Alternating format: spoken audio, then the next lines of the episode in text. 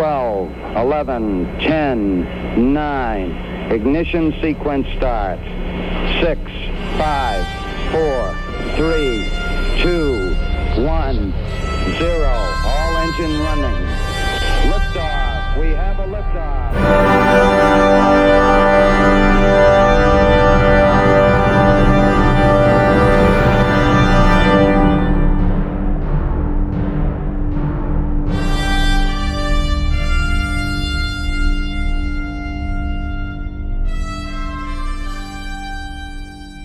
Hier ist bei der 99. Folge des Countdown Podcast euer Moderator, der Christopher. Und auch wie immer dabei ist der Frank. Hallo Frank.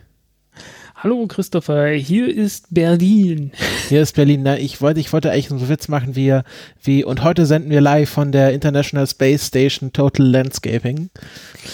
Ja, äh, ich glaube, ich glaube, äh, alle Total Landscaping Witze sind gemacht. Man kann sie sich trotzdem nicht verkneifen.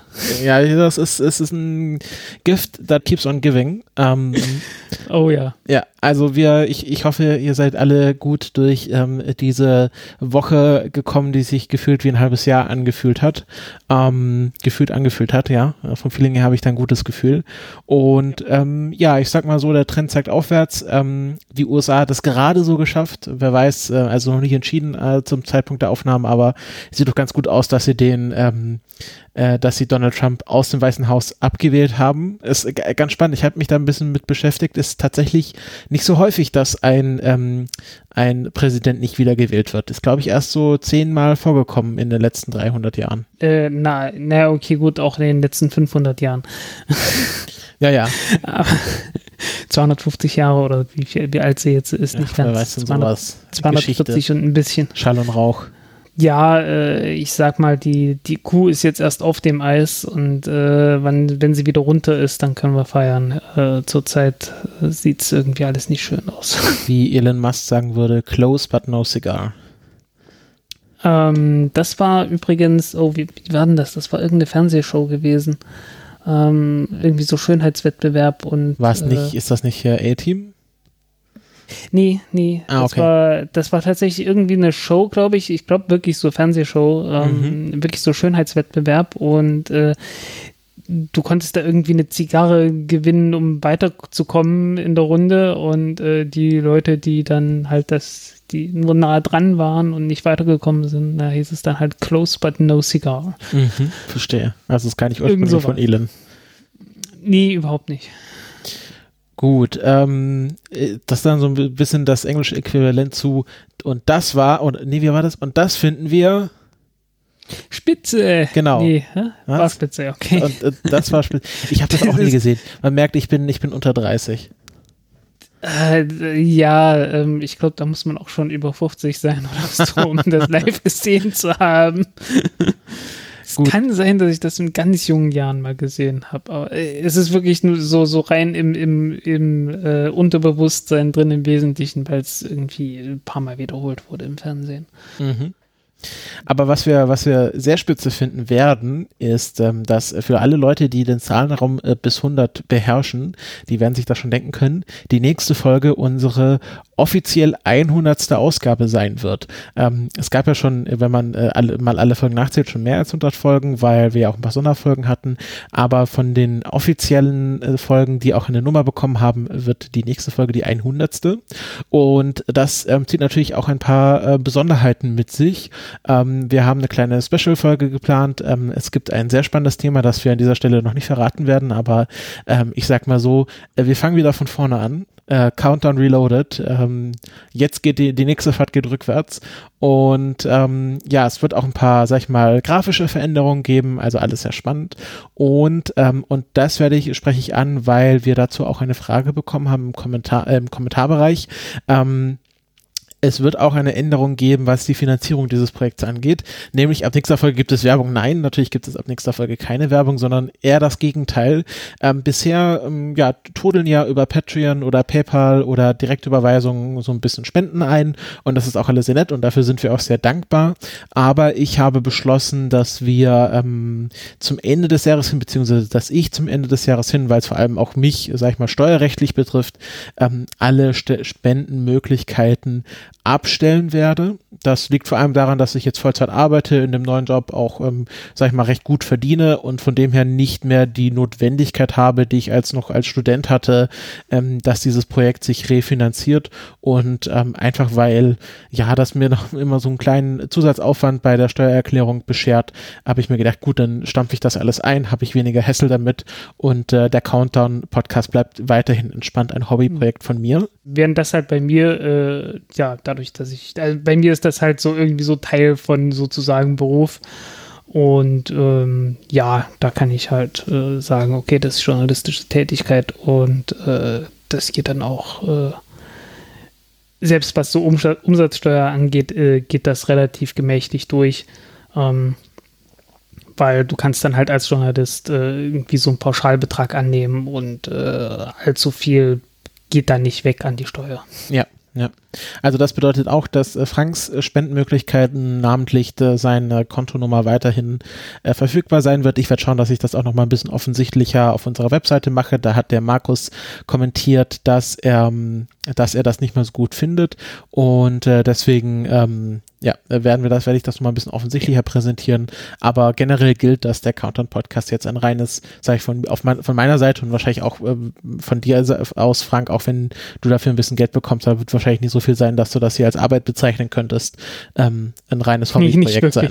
Genau. Nicht wirklich. Also es ist einfach nur sehr wenig äh, äh, Zusatzaufwand, was, äh, was so Steuern und so weiter angeht. Aber ja. ansonsten ähm, betrachte ich das wirklich als mein Hobby. Ähm, auch wenn ich manchmal äh, ziemlich viel Zeit reinstecke. Also irgendwie der ganze Tag ist heute dabei draufgegangen. Ich weiß auch nicht. Ja, das, Aber ist, das ist ja auch Teil von so einem Hobby, dass man da viel Zeit mit verbringt. Ja, das braucht man dann auch nicht, nicht wirklich rechtfertigen. Genau. Ähm, ich, äh, es wird bei mir auch noch so eine kleine, sag ich mal, Spendenmöglichkeit geben, wenn Leute ähm, sich bemüßigt fühlen, ähm, mir was Gutes zu tun. Ähm, ich werde meine Wischlefand-Liste ähm, verlinken, kann man mir irgendwie, keine Ahnung, wenn man lustig ist, was von, von Schenken anderweitig wird das halt PayPal und so, wird jetzt alles abgestellt, eingestampft und äh, zugemacht. Das bedeutet auch alle Leute, die einen Dauerauftrag haben, bitte bis Ende des Jahres kündigen, weil ich auch das dazugehörige Konto schließen nutzen werde, ähm, eben weil das ähm, mittlerweile auch Kontoführungsgebühren äh, frisst, äh, die ich nicht unbedingt zahlen möchte. Ähm, und äh, genau, auch alle Leute, die bei Patreon aktiv sind. Ähm, ich glaube, das wird dann einfach aufhören, wenn ich da unser Konto zumache, aber vielleicht könnt ihr es auch aktiv abstellen, wenn ihr das wollt. Also bis Ende des Jahres gibt es noch die Möglichkeiten und äh, sag ich mal, ab dem 01.01.2021 wird das dann alles dicht gemacht. Ähm, aber ich dachte auch, die 100. Folge ist ähm, ein schöner Anlass, das auch jetzt nochmal bekannt zu geben. Oder ich sag mal, die, die letzte Folge vor der 100. Ja, ähm, das war das zu den verwaltungstechnischen Sachen. Äh, in dieser Folge kommen wir mal zu den inhaltlichen Themen. Wir hatten einen Kommentar, wie ich schon gesagt hatte, von Markus im Blog. Ähm, äh, der meinte einerseits, dass er sich fragt, wie man uns am besten erreichen kann, ähm, denn er ist nicht auf Twitter am unterwegs. einfachsten, ja, am einfachsten bei Twitter. Genau, das genau, ist aber er der halt, beste Weg. Genau, ja. Ähm, macht er nicht. E-Mail schicken funktioniert.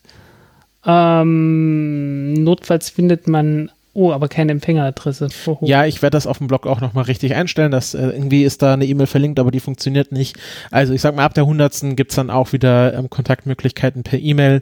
Ähm, das, das muss alles besser werden. Ähm, ich, ich ja. gelobe Besserung. Ja, ähm, allerschlimmstenfalls über meine Golem-Adresse erreicht man mich äh, fwp.golem.de. Mhm. Das äh, funktioniert und das kann man sich auch merken. Das, ja, kann man, das kann man auch, das kann man auch gut buchstabieren. fwp.golem.de ich hätte mir mal ja. eine kürzere E-Mail-Adresse damals zulegen sollen. Naja, jetzt ist es zu spät. Was denkst du, wie oft ich mir das, wie oft ich das immer gesagt habe? Ich habe ja meistens so Frank Wunderlich Pfeifer mit diversen mhm. äh, Unterstrich, Punkt und sonst was Kombinationen dazwischen drin, was jetzt nicht hilfreich ist in den allermeisten Fällen. Ja, genau. Dann ging es auch noch, wie gesagt, um die Unterstützungssachen. Affiliate-Link wird auch abgeschaltet. Also, ähm, wenn ihr es in Zukunft nicht auf unserer Webseite findet, ähm, aus dem, einfach aus dem Grund, weil es das nicht mehr gibt. Ähm, ja, das war das.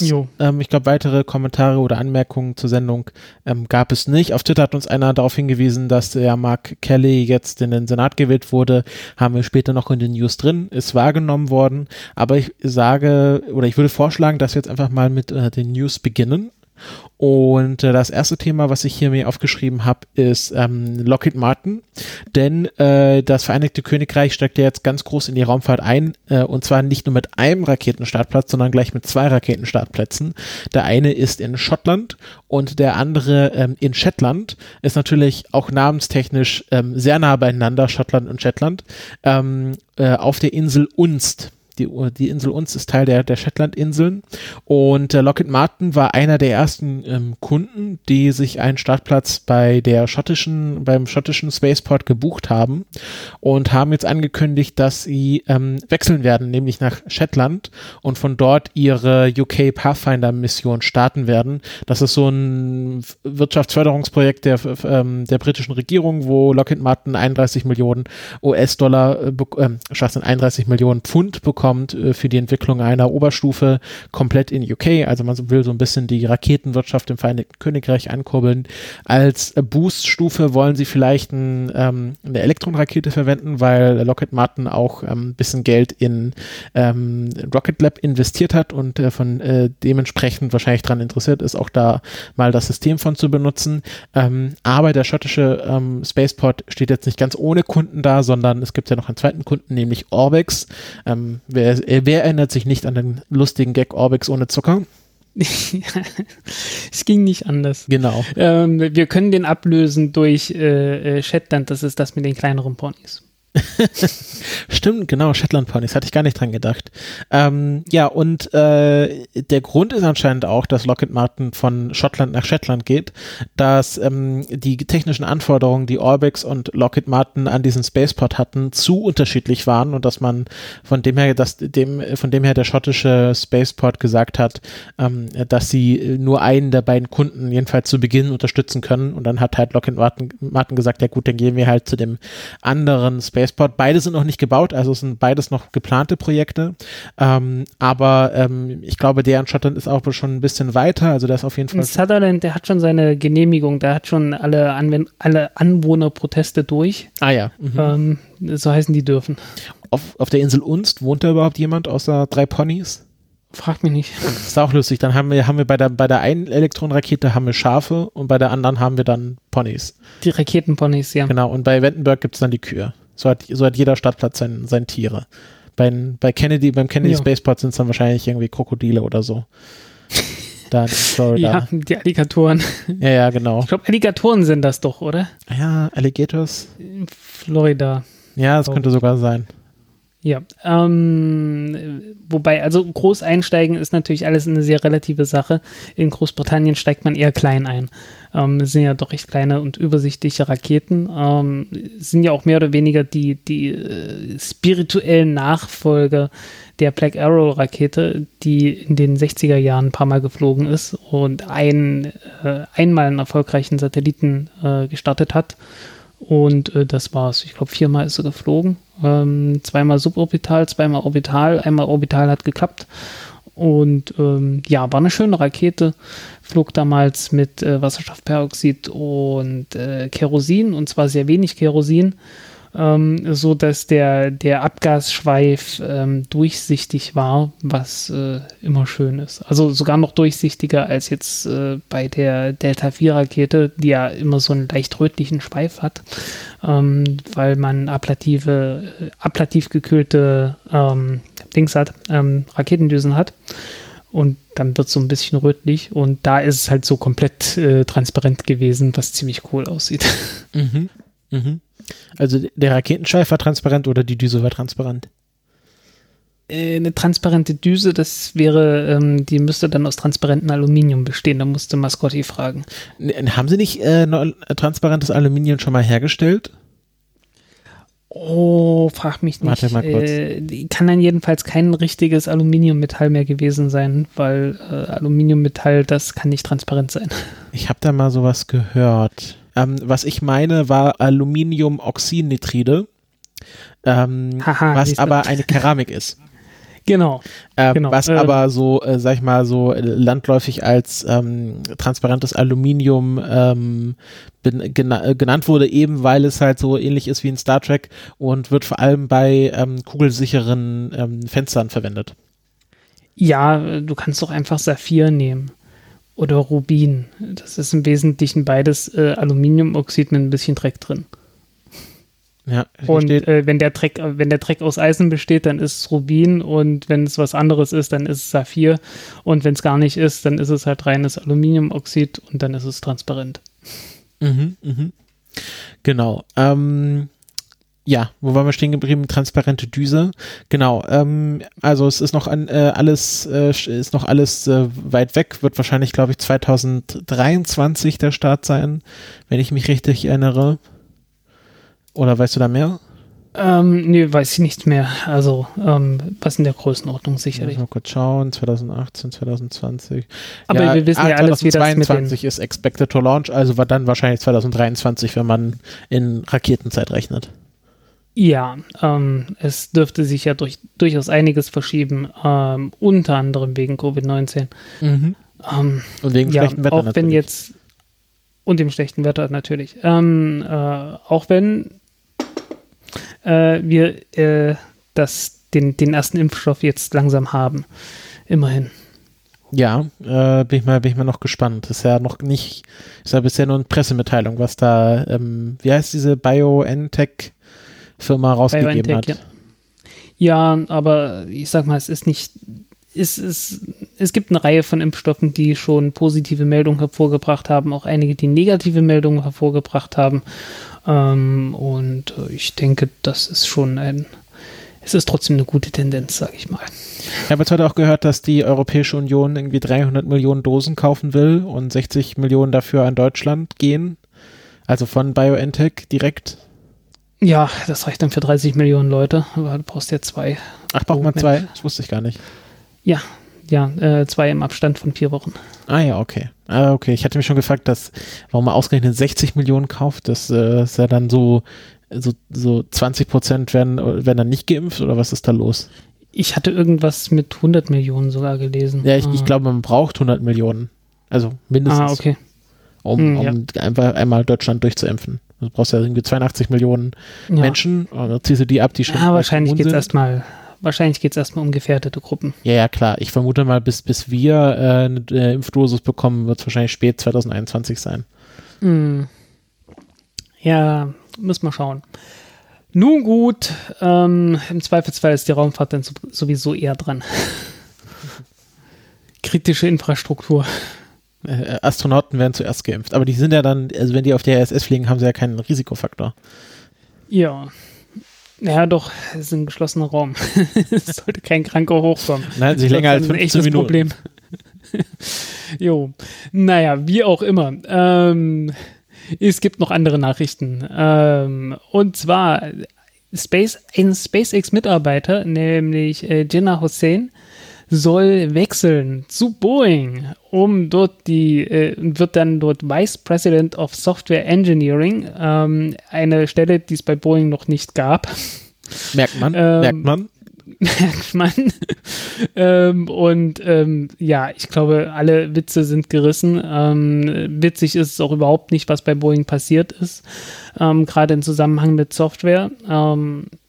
Da soll er sich jetzt drum kümmern. Man darf gespannt sein, ob die, ähm, ob Boeing, das Unternehmen, ähm, dann tatsächlich äh, bereit ist, Reformen durchzuziehen und äh, dem Herrn Hussein dann auch die äh, notwendigen Ressourcen dafür zu, zu, zur Verfügung stellt. Ähm, ja, aber immerhin äh, sagen zum ersten Mal wollen sie die Softwareentwicklung irgendwie zentralisieren und halt äh, ihr soll da die, die, ihr soll da den, den, Häuptling mimen und dann muss man mal schauen, ob das klappt oder nicht. Mhm.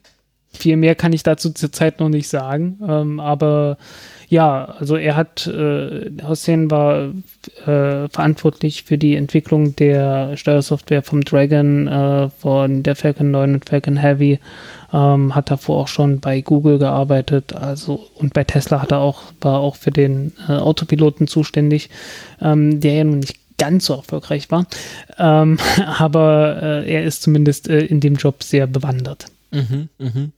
Ja, also kurze Meldung. Ähm, auf jeden Fall ist das Problembewusstsein bei Boeing anscheinend vorhanden.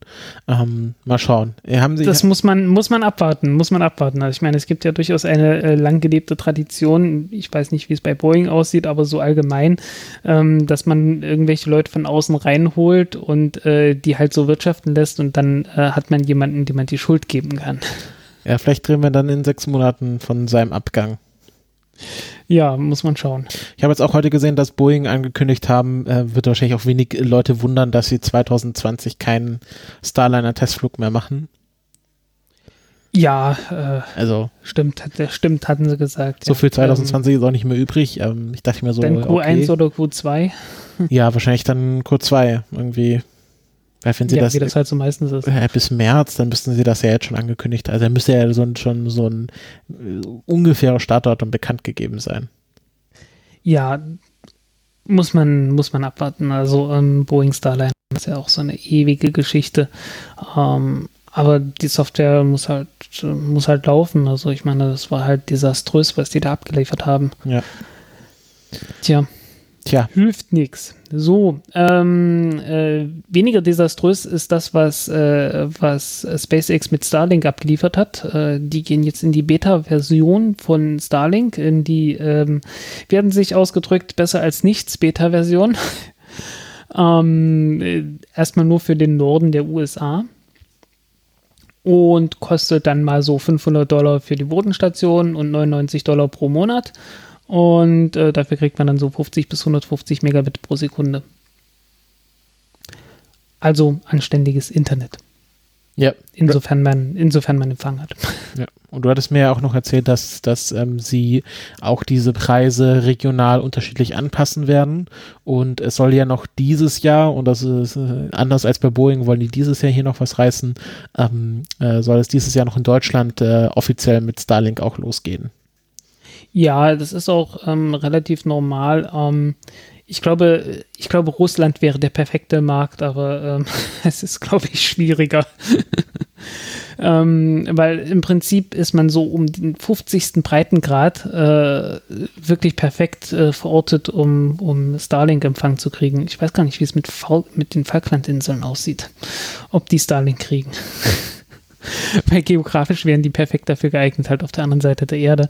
Ähm, was einfach daran liegt, dass die Satelliten ja ähm, in 53 Grad geneigten Umlaufbahnen sind und äh, halt entsprechend äh, bei uns in diese Breite ähm, umkehren jeweils und äh, sich länger in dieser Breite aufhalten als etwa am Äquator. Mhm. Und dazu kommt natürlich auch noch, äh, wir haben hier einen kleineren äh, Radius von der Erde und äh, ja, also es, es, es ballt sich halt immer an den, an den jeweils oberen und unteren Enden ähm, der geneigten Umlaufbahn. Mhm, mh. Da hat man einfach mehr Satelliten über sich. Weil, weil sie da langsamer sind oder woran liegt das? Ähm, äh, es, es braucht einfach länger, bis sie wieder bis sie wieder rumkommen. Das ist einfach so eine Eigenschaft von der Sinusfunktion. Aus dem gleichen Grund, aus dem zum Beispiel jetzt gerade die äh, äh, die, Tages, äh, die Tageslänge über sehr langen Zeitraum äh, mehr oder weniger gleich bleibt fast. Ne? Also es wird jetzt ganz langsam, werden die Tage noch ein bisschen kürzer, aber im Prinzip sind sie halt jetzt über vier Monate fast, fast genauso lange, genauso kurz. Ne? Mhm. Und so ähnlich ist das mit den Satelliten. Ähm, die bleiben dann halt äh, sehr lange in sehr weit nördlichen Breiten bis es dann halt plötzlich, bis dann halt ein Stück weiter nach Süden gekommen sind und wenn sie einmal so Fahrt aufgenommen haben, sozusagen nach unten hin, ähm, dann geht es halt recht schnell über den Äquator drüber und dann kommen sie irgendwann im Süden an. Also es hat jetzt ähm, nichts mit ähm, Apogeum und Perigeum so, zu tun. Nö, nö, die folgen einfach bloß dieser, dieser sinusförmigen Umlaufbahn. Und, äh, ah ja, also das kennt man ja, wenn man so irgendwie halt so. ISS-Berichterstattung irgendwie aus Russland sieht, da haben sie ja auch hm. so eine große Karte mit der ISS-Umlaufbahn. Genau. Und wenn man sich das so quasi plattgedrückt vorstellt, ist das immer so eine Sinuskurve und wir bei Deutschland sitzen halt an einem Punkt, wo sie quasi den Berg der Sinuskurve überwinden und deswegen ja. länger über uns, über uns drüber fliegen. Ja, also das, das Stück einfach, das Stück ist einfach sehr lang gestreckt. Das ist einfach sehr, sehr lang gestreckt ähm, bei uns oben. Mhm, okay. Ja, ich glaube, man kann sich äh, das wenn schon du dann vorstellen. viele Satelliten, wenn du dann viele Satelliten hast, äh, dann äh, kommt es dann halt statistisch so raus, dass du halt äh, in diesem Bereich ziemlich viele Satelliten hast. Das ist halt auch mit Absicht gewählt, weil ähm, du hast dann New York mehr oder weniger in der Nähe und äh, ja, halt den Norden der USA, den Süden von Kanada. Ähm, du hast äh, eine ganze Menge von Europa mit dabei.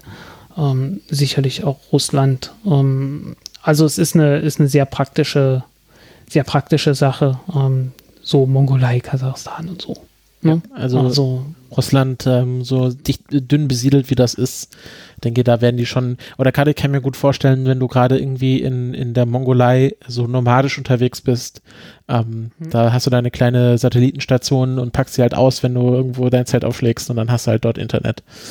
Ja, es ist halt, äh, ist halt so eine Frage von, ist immer so eine Abwägungssache. Ähm, äh, wie dicht, ich, ich weiß halt nicht, wie dicht, wie viele Stationen die so pro Quadratkilometer oder so versorgen können. ähm, so heißt es, es gibt dann irgendwann einen Punkt, ab dem die, die Gegend einfach zu dicht besiedelt ist, als dass man die noch sinnvoll. Ja, aber gerade Ähm, wenn du halt so in einer Steppe unterwegs versorgen bist, könnte. da bist du halt die Ja. einzige Station in Umkreis. Ja, dann ist aber auch noch 20 völlig Kilometern. egal. Ja, dann ist es fast völlig egal. ähm, wenn du, wenn du ganz einsam bist, so auf dem Ozean irgendwo, dann ist es völlig egal, wie viele Satelliten da genau sind über dir. Äh, da reicht dann halt immer einer aus. Mhm. Okay. Ja, spannend. Ähm, bin sehr gespannt, wann das, wenn das in Deutschland startet. Ähm, also, wenn das jetzt nicht so teurer wäre und so, äh, auch gerade im Anschaffungspreis, wäre ich ja versucht, mir das zu kaufen. Ähm, aber ich glaube, sowas kann ich jetzt für ein paar hundert Euro nicht einfach rechtfertigen, wenn ich hier zu Hause Glasfaser liegen habe. Ja, ich glaube auch, äh, ich glaube auch in der Stadt lohnt sich das nicht. Allein schon, weil es dann äh, mehr als genug andere Dumme gibt, die dann halt geografisch halt so pro Quadratkilometer äh, hast du dann sehr viele Stationen und dann Ja. bleibt dann für dich nicht mehr viel übrig. Weil ähm, du musst ja dann trotzdem noch mit den Satelliten irgendwie kommunizieren und die Satelliten müssen unten mit den Bodenstationen kommunizieren und ähm, wenn zu viele Bodenstationen da sind, alle gleichzeitig auf einen Satelliten einstürmen, dann äh, hat der Satellit davon auch nicht mehr viel. Mhm, mhm. Ähm, ja, gehen wir mal weiter zum nächsten Thema. Äh, die NASA, äh, wir haben ja schon öfters über dieses Problem der Satellitenkonstellation gesprochen, dass ähm, sie vor allem zur Lichtverschmutzung und auch zur, äh, sag ich mal, ganz normalen Verschmutzung des Weltraums beitragen. Und es gibt ja da auch Pro- und Kontra-Argumente. Und die NASA hat sich jetzt ganz explizit gegen eine bestimmte Satellitenkonstellation gestellt. Und du, Frank, meintest im Vorgespräch, dass du diese, dieses Vorhaben aus Texas auch nicht so geil findest. Ja, äh, das ist eine Firma, die nennt sich AST in Science und die wollen ähm, praktisch äh, direkt aus dem direkt aus dem Orbit mit äh, Handys kommunizieren und dafür brauchen die sehr große Antennen. Das ist das Problem. Ähm, erstens das und das zweite Problem ist, sie sind in einer sehr hohen Umlaufbahn, sie sind bei 720 Kilometer wollen sie sein. Ähm, und 720 Kilometer ist dann schon so weit oben, dass man wirklich so an die 100 Jahre braucht, bis die Satelliten wieder runterkommen, wenn sie irgendwie kaputt gehen sollten. Und das ist eine Firma, die noch nie einen Satelliten gebaut hat.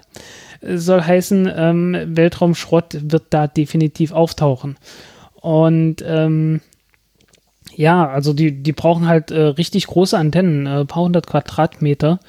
Und ähm, wenn man sehr große Antennen hat, dann äh, steigt ja auch die, die Chance, dass sie einfach miteinander kollidieren. Ähm, und äh, ja, entsprechend, äh, äh, entsprechend hat man halt ein großes Schrottproblem dann. Ähm, das Schrottproblem ist das eine, das andere ist natürlich die Helligkeit. Ähm, mit, wenn man so großen Satelliten hat, der sehr viel größer sein wird als die, ähm, als die SpaceX-Satelliten, bei denen man ja bloß diese, ähm, diese fast schon quadratische Basis unten sieht, ne? Ähm, bei denen hätte man dann halt diese ganze riesengroße Antenne, die man, die irgendwie diffus Licht reflektieren könnte. Ähm, entsprechend wären die dann sehr, sehr hell auch, äh, was äh, für die Astronomen dann auch nicht gut ist. Ähm, und äh, ja, also äh, es, es gibt di- diverse Gründe, äh, weshalb das eine sehr schlechte Idee ist. Auch wenn die Technik ganz cool ist. Ähm, Technik ganz cool, aber halt äh, trotzdem eine schlechte Idee. ähm, wenn sie sehr viel, also wenn man irgendwann so weit ist, dass man ähm, Triebwerk hat, wie wir letztes Mal drüber gesprochen haben, die äh, mit dem mit der Luft der oberen Atmosphärenschichten ähm, äh, angetrieben werden können, so dass man halt so auf 200 Kilometer Höhe oder so sowas bauen kann. Dann, braucht, dann müssen die auch nicht mehr ganz so groß sein, ähm, weil sie einfach näher dran sind. Ähm, dann wäre das sicherlich ziemlich cool, wenn man äh, mit dem Handy direkt äh, ähm, Verbindung mit den Satelliten aufnehmen könnte. Aber ähm, das hier ist ähm, mit Ansage ein Schrottproblem. Und hat sich die Firma schon zu der Kritik der NASA geäußert? Ja, finden sie, nö, wir können das doch und so. Das Übliche ah, okay. halt, ne? Aber naja, mhm. also es ist vielleicht auch ganz gut, dass sie bisher noch keinen Satelliten gebaut haben. Dann besteht mhm. ja noch die Chance, dass sie es einfach auch nicht wollen hinkriegen. 243 Satelliten wollen sie bauen. Also äh, nicht so riesig viele, aber es sind dann halt relativ, relativ große und relativ helle Satelliten. Ähm, und äh, ja, also trotzdem, obwohl es halt bloß, bloß ein bisschen mehr als 200 sind, äh, sieht man, äh, schätzt man so für die, für die gesamte Konstellation eine Chance von 1 zu 20, dass zu Kollisionen kommt, was schon ziemlich groß ist. Mhm. Gut, ähm, ich mache mal weiter mit äh, dem tiefen Weltraum, dem Deep Space. Ähm, da haben wir einerseits äh, das äh, Asteroid, Asteroid Sample Return Projekt Osiris Rex, was es jetzt geschafft hat, ähm, die Samples ähm, in äh, die Rückkehrkapsel zu verstauen. Ähm, kurzer Rückgriff, ähm, es war ja so, Osiris Rex hat erfolgreich ähm, ähm, bis zu zwei Pfund, also ungefähr 900 Gramm Material eingesammelt. Und äh, das Problem war dann, dass dieser Einsammelarm nicht mehr zuging, weil sich ein bisschen Gestein verkantet hatte. Und jetzt hing das da so offen rum und man konnte auf der Kamera sehen, wie Brocken wieder rausfliegen. Und eigentlich sollte die dieser, dieser Vorgang, dass der Arm das in der Kapsel ablegt, ähm, erst nächste Woche stattfinden. Das haben sie jetzt alles ein bisschen vorgezogen, um nicht noch mehr Material zu verlieren. Und das hat das auch sehr gut funktioniert. Ich fand das ganz spannend, wie sie das auch gemacht haben. Also es gibt halt diesen langen Arm und da ist diese, diese Materialkapsel drin, äh, dran festgeschraubt, die das Material dann eingesammelt hat und die wird dann einfach in ähm, diese äh, Rückkehrkapsel gelegt, die dann auch mit Hitzeschutzschild und allem möglichen ausgestattet ist und dann wird einfach mal der, der, die Axt angelegt und und diese ganze Kapsel vom Arm abgeschnitten. Also sie haben da so Tube Cutters, die die ähm, Stickstofftanks ähm, abschneiden, die für quasi diesen Huster verantwortlich waren, damit das Material hochgewirbelt und eingesammelt werden kann. Ähm, und dann wird irgendwie der Arm von dieser Kapsel gelöst und dann wird der Deckel drauf gemacht und äh, genau, dann kann das Ganze zurück zur Erde fliegen. Ähm, der Rückkehr-Burn soll, glaube ich, im nächstes Jahr im März stattfinden und die Landung ist dann für 2023 vorgesehen, soll dann in New Mexico ähm, landen und ähm, ja, man hofft, dass man ungefähr so 900 Gramm Material zurückbringt. Also das haben sie jetzt geschätzt. Sie konnten es leider nicht genau wiegen. Das äh, war eigentlich noch geplant, aber dadurch, dass die, dass dieser Sammelarm jetzt offen stand, wollten sie das nicht tun, weil dann wäre nämlich äh, alles rausgeflogen und dann hätten sie exakt 0 Gramm eingesammelt. Naja, nicht alles, aber ähm, ja, es wäre auf jeden Fall mehr rausgeflogen.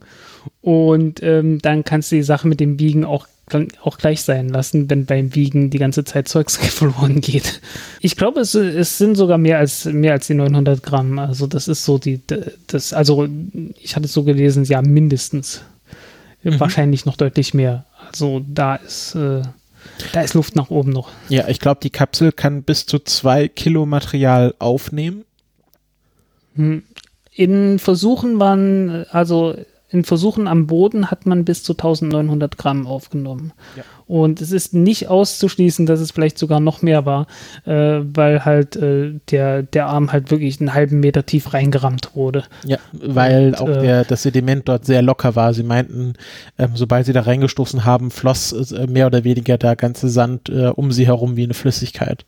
Ähm, was auch sehr spannend ist, ähm, sie haben in einem Artikel, den ich gelesen habe auf Spaceflight Now, noch ein bisschen darüber geredet, ähm, was passieren würde, wenn Benno auf der Erde einschlagen würde und äh, das meiste von von diesem Material würde einfach wegbrennen.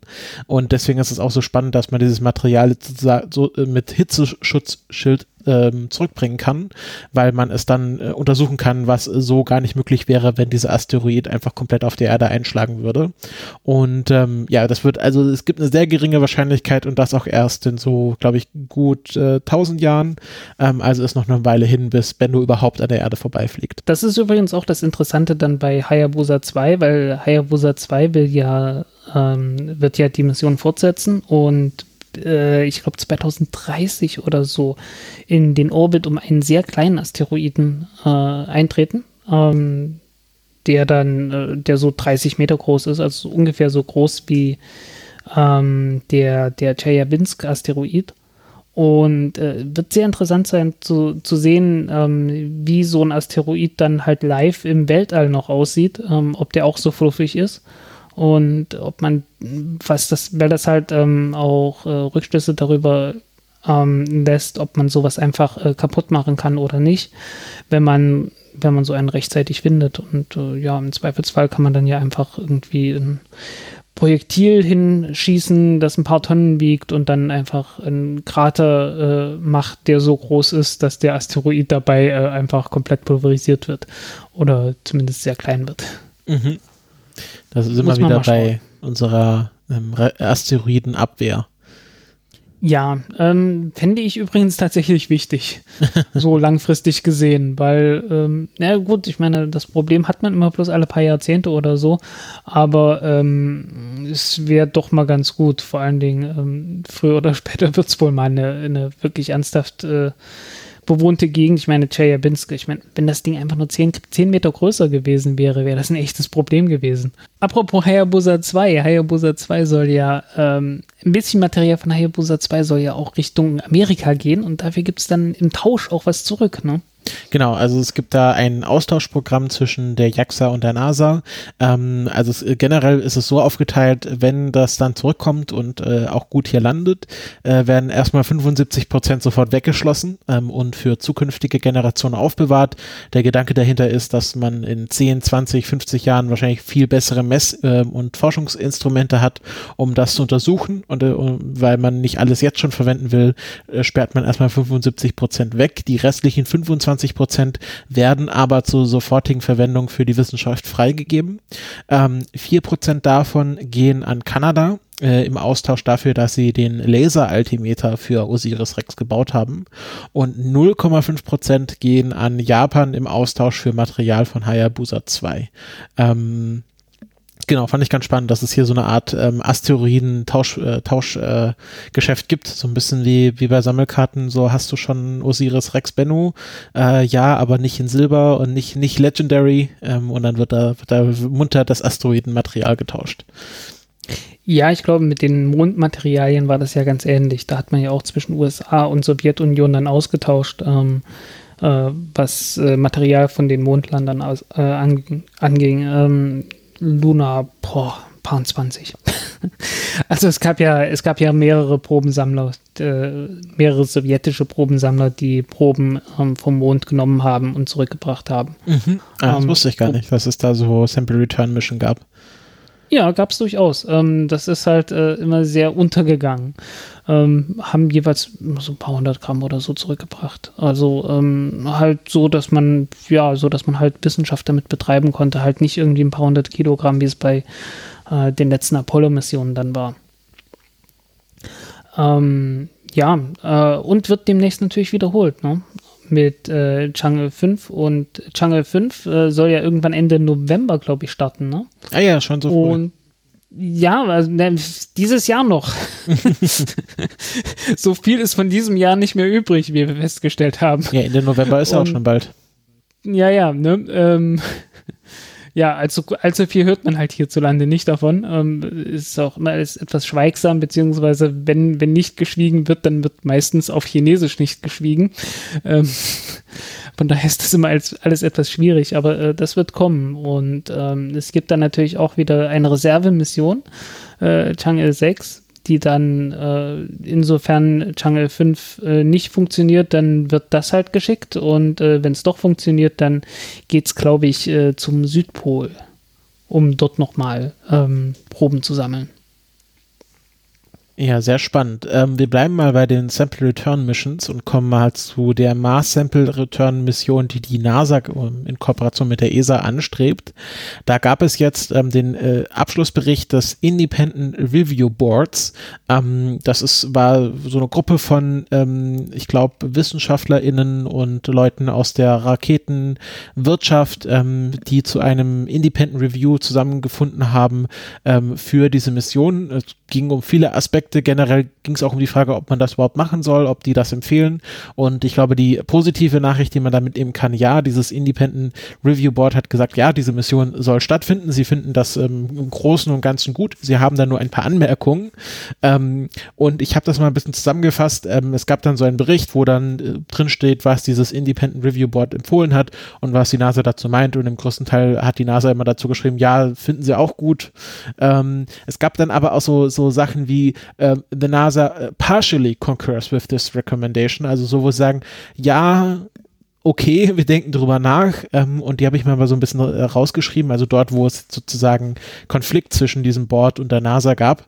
Ähm, das erste war, dass sie gesagt haben, die Mars Sample Return Mission und äh, Mars 2020, also Perseverance, soll ähm, unter einer Dachorganisation im, innerhalb der NASA zusammengefasst werden, wo ähm, die NASA meinten, naja, sie werden sich das mal überlegen. Wahrscheinlich geht es da auch um ähm, so Be Besitzstandswahrung, dass ähm, die für die Wissenschaftler, die an beiden Missionen äh, arbeiten, nicht irgendwie unter einen Teppich gekehrt oder irgendwie zusammengefasst werden wollen, sondern über ihr eigenes Königreich herrschen wollen. Und ähm, diese dieses Reviewboard meinte, aber das ist doch alles viel sinnvoller, dann hat man da bessere Synergieeffekte und äh, macht das doch mal. Ähm, willst du was dazu ja, sagen? kann ich mir sehr gut, kann ich mir sehr gut vorstellen, ja. Dass es da so äh, kleine Könige gibt, die dann lieber alleine herrschen wollen?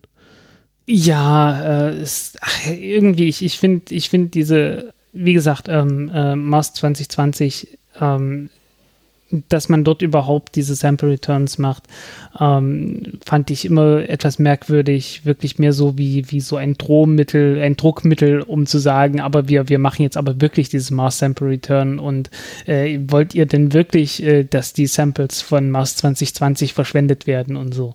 Also irgendwie, das, das sah aus wie ein politisches Druckmittel und nicht wie äh, wissenschaftlich wirklich geboten. Mhm, mhm. Ja, der andere Vorschlag war, dass, ähm, das fand ich ganz spannend, dass das äh, Review Board vorschlägt, dass man den Orbit von, vom Mars Reconnaissance Orbiter anpassen soll, dass ähm, er besser äh, die äh, Sample Return Mission unterstützen kann und äh, da, ähm, da dass noch mehr Miss äh, Samples gesammelt werden können. Ähm, wo ich ganz spannend fand, dass die NASA das nicht, also da, dass es, dass sie das irgendwie anders sehen. Also natürlich sagen sie das nicht offen, aber sie sagen, ja, sie werden das sich mal überlegen, haben aber nicht gesagt, dass sie vollumfänglich mit dieser Empfehlung übereinstimmen. Ähm, fand ich ganz spannend. Ich, ich kann mir aber nicht so richtig denken, was der Grund dafür ist, dass sie jetzt dagegen sind, dass der Orbit angepasst wird. Ähm, naja, jede Sonde hat begrenzt viel Treibstoff. Ja, stimmt, das wird natürlich die Lebenszeit verkürzen. Also da gibt es da gibt's durchaus handfeste Gründe. Ähm, und äh, es ist ein handfester Grund dafür, warum äh, man endlich mal auf mich hören sollte und die äh, Kommunikationssatelliten äh, für den Mars bauen sollte, die ich schon seit Ewigkeiten fordere. ja, es ist äh, Mars äh, Reconnaissance Orbiter der einzige Kommunikationssatellit am, am Mars. Nee, im Prinzip jede, jede Orbiter-Mission wird da mehr oder weniger auch mit dafür benutzt. Äh, Mars Express wird da ja auch ganz gerne mal genommen. Ähm, ah, ich ich merke mir nie, wie die, alle, wie die alle heißen. Ähm, irgendwie mindestens eine ist noch aktiv. Ähm, ich komme gerade nicht drauf. ja, ähm, nee, aber die, die machen das und ich glaube, äh, aber Mars Reconnaissance Orbiter ist so der Standard. Mhm, mhm weiß nicht, ähm, kann ich jetzt gerade nicht hundertprozentig sagen. Mars Climate Orbiter, siehst du. Ah ja. Und äh, genau, dann wird auch noch empfohlen, dass die Nutzlast vom MAV, also vom Mars Ascent Vehicle, erhöht wird. Ähm, ähm, nee, ich glaube, das hast du missverstanden. Ah, okay. An der Stelle. Ähm, äh, das Problem ist, die Nutzlast von dem Lander ist begrenzt. Und äh, die, äh, es geht zurzeit die Tendenz dahin, dass man die Rakete etwas kleiner bauen möchte, mit der man das Sample dann startet.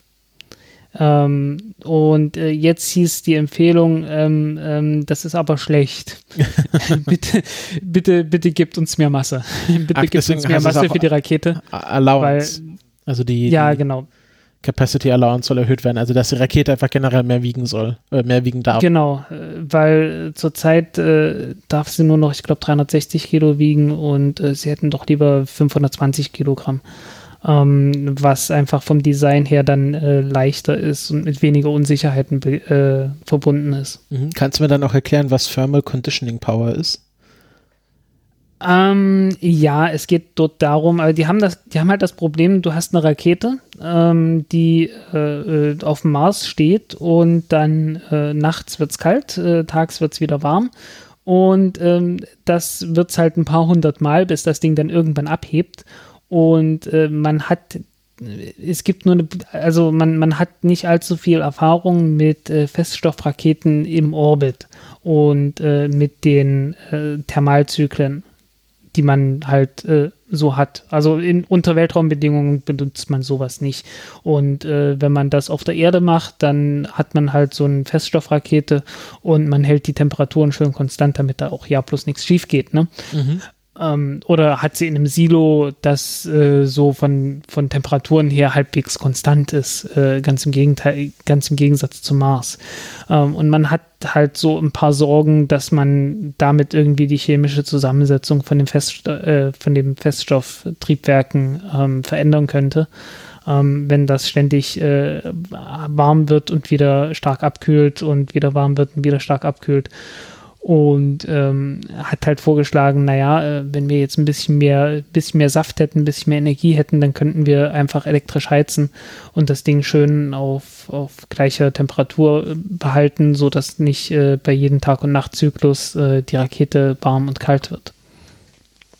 Mhm. Äh, deswegen gibt es auch die, deswegen gibt es auch den Vorschlag, dass man nicht äh, dass man keine Solarzellen benutzt äh, für, die, äh, für die Energie, sondern Radioisotopengenerator.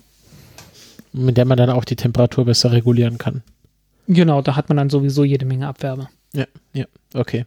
Äh, genau, weil ich das äh, Independent Review Board hat auch empfohlen, dass man die Thermal Conditioning Power äh, erhöhen soll, also dass mehr Energie für diese, sag ich mal, Klimaanlage bereitgestellt werden soll. Ja, es ist eine, es ist eine Klimaanlage. Ja. Ähm, also, obwohl, nein, es ist mehr eine Heizung. Ähm, ich habe ja gelernt, äh, Klimaanlagen wurden nicht äh, entwickelt als, als Kühlanlage, wie wir sie heute so betrachten, sondern das waren zuallererst mal äh, zur Lufttrocknung. das war von einem, oh, ich glaube, von einem Verlag, von einem Zeitungsverlag oder so, die irgendwie im, Süd, äh, im Südosten der USA, wo es so ein bisschen tropisch ist, ähm, ihren, Stand, ihren Standort hatten und halt äh, mitgekriegt hatten, okay, die Luft ist hier so feucht, dass äh, sich ständig das Papier anfängt zu bellen. Und dann haben sie halt gesagt, naja, kann man doch technisch bestimmt irgendwas dagegen tun. Und äh, siehe da, das ging. Und Nebeneffekt war, da kommt ja kalte Luft raus. Das ist ja total angenehm hier. Mhm. Und ja, das äh, war dann der Beginn des Siegeszuges der Air Conditioning. Ja, das ist, äh, das ist bestimmt auch ein sehr spannendes Thema. Da müsste man vielleicht auch mal einen größeren Podcast drüber machen. Den gibt es bestimmt wahrscheinlich schon. Ah, ich glaube, ich hatte es damals bei The History Guy auf YouTube gesehen. Eine kurze Geschichte der Klimaanlage. Also History Guy auf YouTube ist, äh, ist ziemlich cooler, ziemlich cooler Kanal mhm, mh. für genau so eine für genau so eine Geschichten. Ich glaube, der macht nicht viel mehr als als Wikipedia lesen, äh, also schon ein bisschen mehr, aber so vom Äquivalent her, also Wikipedia und äh, alle Quellen, die dort angegeben sind, durchgelesen oder so, vielleicht auch noch ein bisschen mehr. Ähm, er ist auch Historiker, also äh, er wird schon noch ein bisschen mhm. Zugriff auf Literatur haben, aber ähm, so viel wie er da raushaut, so viel Content wie er hat, ähm, ist das natürlich alles ein bisschen begrenzt, aber ähm, hat da ein ganz gutes Zähnchen. Mhm. Gut, kommen wir mal zurück zum Mars Sample Return. Ich glaube, die zwei größten Knackpunkte bei dem Thema sind einerseits ähm, Zeit und Geld. Ähm, also einerseits Zeit, andererseits Geld. Ähm, es wird empfohlen, äh, also aktuell ist es geplant, dass ähm, der Start für das quasi für das äh, für diesen äh, Rover Lander, der dann die Rakete abschießen soll, 2026 stattfinden soll. Und sie empfehlen, das doch eher auf 2028 zu verschieben und vielleicht als Kompromiss zu schauen, ob man es vielleicht nicht 2027 machen kann. Aber sie sagen, schiebt das doch mal um zwei Jahre, weil ihr habt eh nicht das Geld dafür und und äh, selbst für 2028 wird das Geld noch sehr knapp und es gibt da so ein paar Richtlinien, ähm, die man da einhalten muss ähm, und die sagen, äh, da, diese Richtlinien können nicht eingehalten werden, wenn ihr schon 2026 diese, diese Mission starten möchtet. Ähm, Dazu kommt natürlich noch ähm, gewisse Unsicherheiten bei der ESA. Ähm, ähm, Schrapnelli. Ah ja, ja, genau. Das ist ja der, wie heißt der Sample Fetch Rover, soll das dann sein? Genau, ja.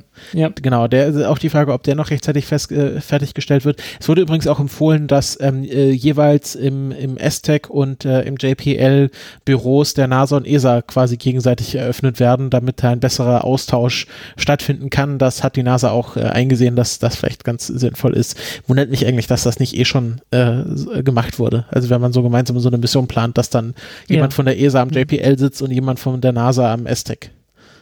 Ja, ähm, die ESA baut ja auch den, äh, also das Raumschiff, das dann die äh, Probe einsammeln soll und zur Erde zurückbringen soll. Der Earth Return Orbiter. Genau. Ah ja, das wusste ich gar nicht, dass der auch von der ESA gebaut wird. Der kommt von der ESA, ja. Es wird ein richtig großes Ding. Also sieht jedenfalls auf den Bildern immer sehr schön groß aus. Äh, wird auch sehr große Solarpaneele haben, weil ähm, Ionentriebwerke und die sollen richtig Leistung haben. Ah ja, und das Ding spannend. wiegt dann halt mal eben so äh, 6,5 Tonnen. Ähm, was halt ein Gewicht ist, dass man mit einer Standardrakete, also so Ariane 5, Ariane 6, äh, 6 4, ähm, also so in der Größenordnung, äh, einfach zum Mars schicken kann. Also das ist halt, ähm, ja, wenn, wenn du halt anstatt von äh, geostationären Orbit zum Mars fliegen willst, dann äh, packst du auf so eine Rakete nicht 11 Tonnen, sondern halt plus 6,5. Mhm. Und dann geht das schon. Genau. Und der andere Fakt ist, dass ähm, die, das äh, Independent Review Board empfohlen hat, dass man dafür das fiskalische Jahr 2022, 2023 ähm, die Budgetanforderungen ähm, erhöhen sollte, weil ähm, sie festgestellt haben, dass das Geld auch sehr knapp werden könnte. Und vor allem, weil sie gesagt haben, naja, das meiste Geld, und äh, das sollte die äh, NASA eigentlich äh, selber wissen, das meiste Geld braucht, braucht man am Anfang so einer Mission, also dann, wenn das Ganze geplant und erforscht und entwickelt werden soll. Und deswegen braucht ihr schon 2022 22, 23 so viel Geld. Und das ist der einzige, äh, die einzige Empfehlung, wo weder steht NASA, the NASA concurs oder NASA partially concurs, sondern dort ist die Antwort, NASA is continuing to refine budget estimates. Also so nach dem Motto, ja, wir wissen auch, dass uns das Geld fehlt. ja, äh, ja, wir, wir werden über Budget noch viel reden heute. oh ja, ja, es ist ein sehr spannendes Thema ähm, genau, aber generell, ähm, ja, ich glaube, so die positive Nachricht, hatte ich ja schon gesagt, ist, dass dieses Review-Board nicht gesagt hat, nee, lass das mal, ist alles Blödsinn und ähm, kriegt er eh nicht hin, sondern hat gesagt, mach das mal, ähm, aber vielleicht äh, doch erst 2028 und mit ein bisschen mehr Geld und dann klappt das schon. So, ähm, das nächste Thema hast du angeschleppt. Äh, ich habe äh, mir auf die Finger gehauen und nichts drüber geschrieben bei Golem. genau, ähm, ja. Ich war, durchaus, ich war durchaus versucht, aber es wäre nichts, nichts Positives gewesen. Ich habe mir gesagt, ach nee, äh, ich mache mir jetzt nicht auch noch selber schlechte Laune. Also, ähm, es wurde mal wieder irgendwo Wasser gefunden, diesmal auf dem Mond, ähm, nämlich äh, die, äh, bei einer Beobachtung äh, vom Sophia-Teleskop. Sophia ist das Welt Weltraumteleskop, was auf einem Flugzeug montiert wurde, was ja teilweise auch vom DLR betrieben wird. Und ähm, ja. das und sehr wenig Paper produziert hat. Was meinst du damit? Ähm, naja, es, es gibt ernsthafte Kritik an Sophia, dass es äh, wissenschaftlich nicht allzu viel leistet. Ähm, sehr wenig äh, wissenschaftliche Papers sind rausgekommen ähm, für einen ganz erheblichen Betrag, den das Ding ja kostet. Das kostet ja, hat ja jetzt schon über eine Milliarde gekostet. Ähm, was halt so passiert, wenn man äh, ein veraltetes Flugzeug die ganze Zeit flugbreit halten muss und äh, für alle Beobachtungen halt äh, auch in der Luft fliegen muss ähm, so mit Treibstoffverbrauch und so kommt halt alles noch dazu ähm, und das kostet dann entsprechend sehr viel und ich glaube, es gibt bloß irgendwie so ein paar 30 Paper, die die rausgebracht haben von Beobachtungen. Das ist mhm. Äh, vom Science Return her nicht sonderlich toll. Und ja, jetzt ist mal wieder ein Paper rausgekommen und ähm, wir wollten mal drüber reden, ähm, was da drin steht. Genau, also ähm, tatsächlich das erste Mal, dass äh, Sophia den Mond beobachtet. Bisher haben sie mehr so Deep Space Beobachtungen gemacht. Und ähm, ja, sie haben äh, den Calvius-Krater beobachtet. Das ist einer der größten Krater ähm, auf ähm, der uns zugewandten Seite des Mondes. Und kennt man vielleicht auch von Arthur C. Clarke. Das ist nämlich die, äh, der Krater, in dem dann die sogenannte Kelvia Space in 2001 Space Odyssey äh, angesiedelt ist. Äh, kommt dann auch im Film vor, wenn man drauf achtet. Und ähm, dort haben sie dann mit diesem Teleskop festgestellt, dass auch in der sonnenzugewandten Seite des Mondes ähm, Wassermoleküle vorhanden sind. Ähm, es wurde schon länger vermutet, dass äh, Sauerstoff Sauerstoff, äh, Schwachsinn, dass Wasserstoff äh, im Mondgestein vorhanden ist und das äh, auch in Verbindung mit Sauerstoff, aber man ging bisher eher davon aus, dass es sich um ähm, Hydroxyl handelt, also HO und nicht H2O. Ähm, und jetzt hat man aber festgestellt, dass es auch ähm, H2O-Moleküle in diesem ähm, Mondregulit vorhanden ist. Und zwar nämlich 100 bis 412 Parts per Million in einem Kubikmeter Mondsand, ähm, was ungefähr steht irgendwie 350 Milliliter sein soll. Ähm, das ist aber immer noch 100 mal trockener als ähm, der Sand in der Sahara. Also man ja, darf sich das jetzt nicht als ähm, un unglaublich feucht vorstellen.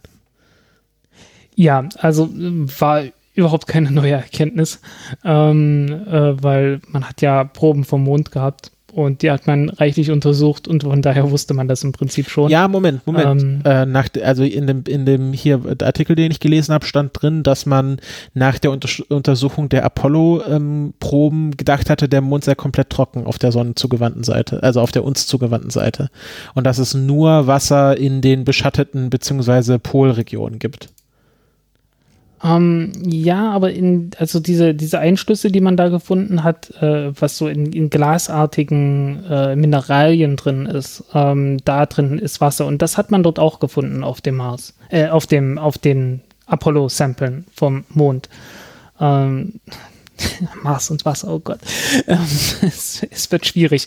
Ähm, das große Problem, das man hatte, man, man hatte auch schon davor ähm, Teleskopbeobachtungen gemacht vom Mond und auch festgestellt, ja, okay, äh, irgendwie, es gibt dort äh, Hydroxyl und es gibt wohl auch H2O, ähm, aber man konnte es nicht auseinanderhalten. Und daher kam die, äh, das ist jetzt so das große Ding, was den Anlass gegeben hat, hey, wenn wir eine Beobachtung machen mit, in dem, mit einer Wellenlänge von irgendwas um die drei Mikrometer, ähm, dann können wir ähm, Hydroxyl von äh, H2O unterscheiden.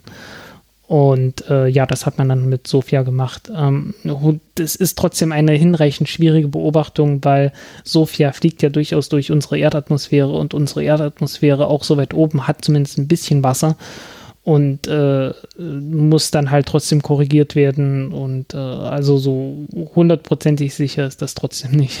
Mhm, verstehe. Ähm, ich fand es auch ganz spannend, äh, welche Theorien es dazu gibt, wie dieses Wasser dorthin gekommen ist. Die eine Theorie ist, ist halt Mikrometeoriten, die halt ähm, H2O-Einschlüsse mitgebracht haben und ähm, dann auf dem Mond eingeschlagen sind. Die andere Theorie fand ich dann doch ganz spannend, ähm, nämlich, dass, dass man sagt, ja, das ist ein bisschen durch einen Umweg auf den Mond gekommen, nämlich die Sonne liefert ähm, das H, also die Sonne schießt Wasserstoff auf den Mond drauf und äh, das reagiert dann mit äh, sauerstoffhaltigen Mineralien im Mondregulit zu zu Hydroxyl. Und äh, dann wird wiederum durch die Einstrahlung der Sonne das so lange verstrahlt, bis aus dem Hydroxyl einfach H2O wird.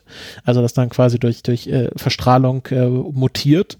Und äh, ja, so, so, das ist eine weitere Theorie. Was mehr dazukommt. Hm. Wie, was meinst du? Dass einfach mehr, mehr Wasserstoff dazukommt. Genau, genau, dass, genau, dass mehr Wasserstoff dazukommt und sich irgendwann halt von dem Hydroxyl aufgenommen wird. Und äh, genau, dass so da, da, da, die Wassermoleküle draufkommen. Also finde ich doch eine sehr spannende Theorie, wie quasi ähm, Wasser auf dem Mond einfach entsteht, ohne dass es äh, irgendwie hergebracht wird. Und ähm, es ist ja, genau, es ist ja nicht so, als gäbe es überhaupt kein Wasser auf dem Mond äh, oder dass es ähm, bisher nicht bekannt gewesen wäre. Also in den Polregionen ist es ziemlich sicher, ähm, dass es dort Wasser gibt. Äh, sogar Eis ab Ablagerung und äh, da will man ja dann auch äh, alsbaldig Missionen hinschicken. Ja, ähm, vielleicht komme ich irgendwann auch mal dazu, mich äh, näher damit zu beschäftigen, ähm, wie die Theorien aussehen, äh, ab welcher Tiefe es äh, normales Wasser auf dem Mond gibt.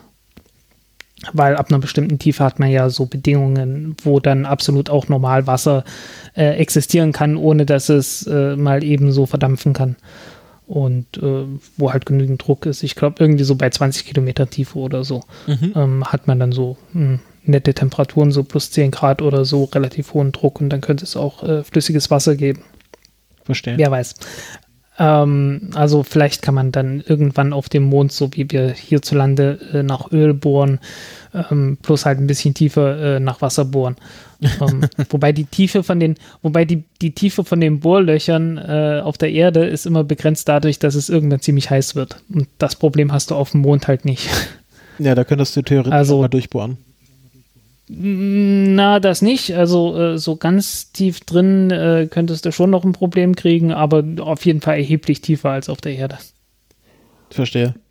Ähm, ja, also äh, ich finde es ich find's trotzdem spannend, auch wenn Sophia und so äh, schon fraglich ist. Ähm, aber ich habe, wir werden ja später nochmal über das NASA-Budget reden. Äh, da geht es auch darum, dass ähm, die Finanzierung von Sophia auf der Kippe stand, aber der Senat jetzt gesagt hat, äh, dass sie dann doch gerne Sophia weiter finanzieren wollen. Jo. Ähm, Gut. apropos Finanzierung, die ISS. Die ISS muss ja finanziert werden. Genau. Und zwar mit kommerziellen, äh, äh, mit, mit kommerziellen Aufträgen und so, ne? Ähm, und deswegen werden, wenn äh, alles nach Plan läuft, nächstes Jahr gleich zwei Spielfilme auf der ISS gedreht werden. Wir hatten ja schon über das eine Projekt berichtet, nämlich dass Tom Cruise ähm, mit Axiom Space äh, an Bord einer Dragon-Kapsel mit seinem Regisseur äh, zur ISS fliegen will im nächsten Herbst und äh, dort Teile des nächsten Mission oder des wahrscheinlich übernächsten Mission Impossible Films drehen möchte. Und ähm, oder ich weiß gar nicht, ob es Mission Impossible ist, auf jeden Fall so ein Tom Cruise-Ding, ist ja mittlerweile alles Mission Impossible bei ihm. Ähm, aber jetzt haben sich die Russen gedacht, nein, wir müssen die Ersten sein, die einen äh, Spielfilm im Weltraum drehen. Deswegen hat jetzt ähm, äh, Roskosmos in Verbindung mit dem staatlichen Fernsehsender, wie heißt er, ähm, ach, jetzt habe ich hier Channel One, sehr kreativer Name, ähm, äh, eine Ausschreibung bekannt gegeben, dass man sich jetzt als ähm, äh, Hauptdarsteller ähm, bewerben kann und äh, zufälligerweise auch nächstes Jahr im Herbst dorthin fliegen soll. Also es ist wirklich da- das, das Movie Space Race zwischen Tom Cruise Es und ist, es ist Roskosmos. so schade, dass, ja, es ist so schade, dass die Chinesen gerade keine, keine Raumstation da oben haben.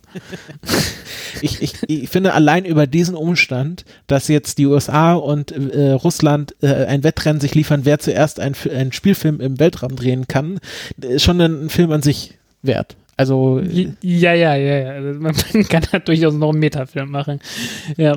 Ähm, Ja. Und ähm, genau, jetzt äh, ganz spannende Sache ist zum Beispiel, dass jetzt Russland äh, äh, ähm, beschlossen hat, dass es eine Frau sein wird. Also man, ähm, sie suchen jetzt explizit nur nach Hauptdarstellerinnen. Ähm, und äh, sie begründen das mit äh, Film, also quasi, dass das Drehbuch das so vorgibt. Also anscheinend ähm, ähm, äh, haben sie ein Dr- Drehbuch geschrieben, was eine Frau vorsieht in, in der Hauptrolle. Und es werden gleich zwei Personen gesucht. Also es wird immer eine Hauptdarstellerin gesucht und dann quasi ihr Ersatz. Ist ja bei normalen astronautischen Missionen auch so, dass es dann immer ähm, Ersatzcrews gibt und ebenso wird das für diese Filmrolle und gleichzeitig astronautische Rolle eine, einen Ersatz geben. Und ähm, Genau, man kann sich noch jetzt bis Ende November bewerben. Ähm, dann werden 30 Finalistinnen ausgewählt, die dann ein dreimonatiges ähm, Weltraumtraining erhalten. Und am Schluss werden dann aus diesen 30 Finalistinnen die zwei besten herausgesucht, die dann quasi ähm, zur ISS fliegen, beziehungsweise ich glaube, ich weiß, ich glaube, es ist gar nicht so bekannt, ob beide zur ISS fliegen oder nur eine äh, und dann halt die andere, wenn die, äh, wenn die Hauptdarstellerin kurzfristig krank wird. Ähm, ja, aber soll anscheinend auch im Herbst 2021 stattfinden. Bin ich mal sehr gespannt, wie sich das alles dann ähm, entwickelt. Ähm, der Regisseur ist äh, Klim Schipenko, äh, von dem ich sogar schon mal einen Film gesehen habe, nämlich Salyut 7. Das ist ein ja, so ein typischer russischer Patriotenfilm über die Salyut 7 ähm, Raumstation, die ja bekanntermaßen äh, mal eingefroren ist. Und äh, dann, als die Kosmonauten dorthin gekommen sind, haben sie festgestellt, ja, alles ist so einem leichten Raureif belegt. Und das ist, äh, das ging nicht so gut mit der Elektronik. Und die werden da beinahe, beinahe oben erfroren. Und äh, es geht dann halt darum, wie sie das dann doch, doch noch hinbiegen und äh, diese Station zum Laufen bringen. Und ähm, genau, kann man sich, glaube ich, auf Amazon Prime ansehen. Amazon Prime lustigerweise hat sehr viele dieser russischen Filme und ist halt ganz ganz patriotischer Kitsch, also noch viel mehr als so Apollo 13 oder so, weil es auch nicht so gut gemacht ist. Ähm, aber ja, der ist ein, ein schon sehr bekannter russischer Regisseur und ich finde es ganz spannend, dass äh, Dimitri Rogozin ähm, auch als erster als Produzent genannt wird. Also ähm, Dimitri Rogozin ist jetzt nicht nur Chef von Roskosmos, sondern auch Filmproduzent. Ja, ähm, ja, was soll man Ja, sagen? spannende ne? Sache, würde ich mal sagen. Also ich, ich schaue da mit sehr großer Faszination drauf und äh, werde mir natürlich auch beide Filme äh, anschauen und wir werden natürlich auch ähm, berichten, falls es sich, äh, falls es hier neue Entwicklungen gibt. Wird dann mit Pizza Hut in die, zusammen mit Pizza Hut in die, in die Ge- Raumfahrtgeschichte eingehen. Pizza Hut und Pepsi. Ja, und Pepsi. Pepsi und, hat sogar eine. EVA gemacht, aber haben sie nie veröffentlicht. Oh. Da gibt es so, gibt's so Ähm, ganz gute wahrscheinlich- Videos mit so riesen Pepsi-Gläsern außerhalb der Mir-Station. Okay. Und äh, darf man Ja. nicht Coca-Cola vergessen. Hier beim, beim äh, bei einer Space Shuttle Mission haben sie mal so einen Coca-Cola Weltraumspender hochgebracht. Okay. Ja, äh, natürlich mit äh, entsprechend wenig Kohlen Kohlensäure, weil es, im, es ist in der Schwerelosigkeit problematisch. Ja, ja, das war, das ist, das war so der, das ganz große Ding, was sie daran entwickelt haben. Ähm, hier, es gibt diese Webseite Collect Space, ähm, was eine Webseite ist, die sich explizit mit ähm, Memorabilia aus der Raumfahrt beschäftigt und wie man sie am besten sammelt. Und die haben auch einen sehr schönen Artikel über diesen Coca-Cola-Spender auf ihrer Webseite. Werde ich mal verlinken, wenn ich dran denke. Ansonsten könnt ihr ihn auch selber finden, findet man sehr gut im Internet. Ich frage mich ja, ob es Product Placement äh, bei Apollo gab. Wobei, also ich meine, gut, äh, Northrop Grumman und Lockheed Martin und so weiter, die werden da alle schon äh, ganz gutes Product Placement gehabt haben, weil sie ja alles hergestellt haben. Äh, aber vielleicht noch ein paar andere. Meinst du jetzt beim Film oder bei der Mission? Äh, nein, nein, ich, ich meine bei der Mission, ja gut, es gab halt bei diese, diese ähm, Uhren bei Apollo 13. Stimmt, genau. Ähm, und natürlich die Kameras. Hasselblatt. Ja. Ich kenne ja Hasselblatt im Wesentlichen nur deshalb, weil Hasselblatt äh, die äh, Kameras äh, für die Apollo-Mission geliefert hat. Ansonsten hätte ich davon wahrscheinlich immer noch nichts gehört. Ja, ich glaube, unter in Fotografenkreisen sind die aber schon als sehr gute Kameras auch, äh, auch äh, unabhängig davon angesehen. Durchaus, ja, ja. Äh, Aber wie gesagt, ich bin halt äh, kein Profifotograf, von daher äh, kannte ich das wirklich äh, davor überhaupt nicht. Was ich mal bei einem halt Fotografen gesehen habe, was Hasselblatt mal gemacht hat, war, die haben ja so ein äh, sehr spezielles System, wo du quasi die ähm, Filmeinheit hinten so an die Kamera dran steckst und äh, quasi die ganze optische Einheit ist quasi ein Gehäuse und dann hängst du hinten den Film dran und äh, kannst quasi dieses ganze Filmeinheit austauschen. Und die haben da mal für eine, Genau, Digi eine, eine digitale Einheit ähm, gebaut. Also dass du deine alten Hasselblatt ähm, optischen Linsen und, äh, und so einfach mit so einem ähm, digitalen CM, CMOS-Sensor ausstatten kannst, ohne dass du was groß umbauen musst. Ja, ja, das kenne ich. Habe ich, hab ich auch irgendwann mal mitbekommen. Wenn ich sehr ein sehr schön. Ja, es ist schon ziemlich cool. gut. Ja, ähm, es ist schon ziemlich cool. Fast Radio Bursts. Ist auch ein Thema, wo du einen Bogen drum gemacht hast. Ähm, ja, äh, ähm, ich bin mir auch immer unsicherer geworden, ob das zu Recht einen Bogen drum gemacht habe oder nicht. Ähm, jedenfalls, man hat dort halt nur Dinge beobachtet und kann sehen. Ich hatte immer gedacht, da wäre noch. Ich, ich habe die ganze Zeit, ich habe gelesen und die ganze Zeit gewartet, wo ist jetzt die Erklärung, äh, wie das, wie das äh, äh, passiert ist und so und und, und ist nicht. Äh, ähm, so, so, also den Mechanismus äh, hat man noch nicht erklärt. Ja, ich glaube, ich Ähm, glaube, vielleicht habe ich auch nicht weit genug gelesen. Ja, aber ich glaube, die gehen damit auch recht offen um, dass sie noch nicht wissen, wie das passiert ist. Also ich, ich, ich fange mal von vorne an. Also Fast Radio Bursts ähm, ist ein Phänomen, was, ähm, glaube ich, das erste Mal 2007 beobachtet wurde, dass es sehr starke, sehr kurze Radiosignale gibt, von denen man nicht weiß, wie sie entstehen und wo sie herkommen. Ähm, also man weiß ungefähr, wo sie herkommen, nämlich außerhalb unserer Galaxie. Und jetzt ist es das erste Mal, dass man so einen Fast Radio Burst ähm, innerhalb unserer Gal Galaxie verorten konnte, nämlich äh, auf einen 300 Millionen Lichtjahre entfernten Zombie-Stern, wie es bei The Verge beschrieben sch- wurde, einem sogenannten Magnetar. Das kann schon mal nicht in unsere, das kann schon mal nicht in unserer Galaxie sein. Warum? Weil 300, naja, unsere Galaxie ist 100.000 Lichtjahre groß und 300 Warte, dann Millionen Lichtjahre ist Dann habe ich ein die. Stück weiter. Ah, 30.000 Nee, ähm, Lichtjahre. 30.000 Ich hatte, Lichtjahre. ich hatte mir das falsch aufgeschrieben, du hattest recht. Es sind nur 30.000 Lichtjahre entfernt. Dann muss ich wahrscheinlich äh, nochmal das, das Paper auch selber lesen. Also ich beziehe mich hier auf Ähm. den Verge-Artikel, da genau 30, nicht 300 Millionen Lichtjahre, ist ja schon ein bisschen weit weg. Ähm, 30.000 Lichtjahre äh, weit entfernter ähm, Neutronenstern, ein sogenannter Magnetar. Der heißt Magnetar, weil er ein extrem starkes Magnetfeld hat und ähm, ja im Grunde schon verglüht ist und so so anfängt so ein bisschen in sich selbst zu kollabieren. Und durch dieses extrem starke Magnetfeld sind da sehr große Energiemengen in diesem Stern gespeichert. Und ja. ähm, sie konnten jetzt diesen Fast Radio Burst ähm, auf jeden Fall, sie, sie, sie können tatsächlich noch nicht so wirklich erklären, wie es entstanden ist, aber sie konnten die, äh, die Quelle wirklich auf diesen Stern festlegen. Also sie wissen, dass es wahrscheinlich von diesem Magnetar gekommen ist und ähm, äh, ja, und haben das dadurch entdeckt, dass ähm, bevor vor diesem Fast Radio Burst gab es sehr starke Röntgen- und Gammastrahlung von diesem Stern. Und dann haben sich zwei äh, Radioteleskope ähm, zusammengeschaltet getestet und in Kombination dann festgestellt, dass ähm, dieser Stern dann auch diesen Fast Radio Bursts ähm, ausgesendet hat, war tatsächlich so stark, dass es auch ein normaler LTE-Tower ähm, ähm, hätte feststellen können. Ähm, also war ein sehr starker Fast Radio Burst, aber das dauert immer nur so ein paar Nanosekunden, also ist wirklich sehr, sehr kurz. Und, ein paar äh, Millisekunden, glaube ich, mhm. äh, aber ja, halt sehr kurz. Ein paar Millisekunden. Millisekunden. Ähm, äh, 28,91 plus minus 0,02 Millisekunden. Oder äh, glaube ich, warte mal, nee, nee, nee, warte, ah, das war, das war der Abstand. Die Länge sind 0,335 Millisekunden. 0,335 also, ja. Millisekunden sind das denn nicht schon Nanosekunden? Oder kommt da was naja, dazwischen? es sind ziemlich viele, es sind, es sind, nee, äh, es sind ziemlich viele Mikrosekunden. Also es sind dann äh, 300.000 Nanosekunden. Ah, okay. Also Nanosekunden schon, aber halt ziemlich viele. Okay. ähm, ja, ähm, genau. Und äh, aber das Spannende ist, dass sie zum Beispiel andere Röntgen- und Gamma-Bursts von diesem Stern beobachtet haben, worauf dann kein Fast Radio Burst gefolgt ist. Also man kann auch nicht sagen, mit, mit Gewissheit sagen, wenn dieser Stern anfängt, Gamma und Radiostrahlung aus, äh, Gamma und Röntgenstrahlung auszusenden, dass dann auf jeden Fall ein FRB kommt. Und ähm, dieser FRB war auch 1000 mal schwächer als der schwächste FRB, der außerhalb unserer Galaxie gemessen wurde. Ähm, also ein vergleichsweise Weise schwaches Phänomen und äh, das sind zwei ähm, Punkte, die diese ganze Geschichte unsicher machen.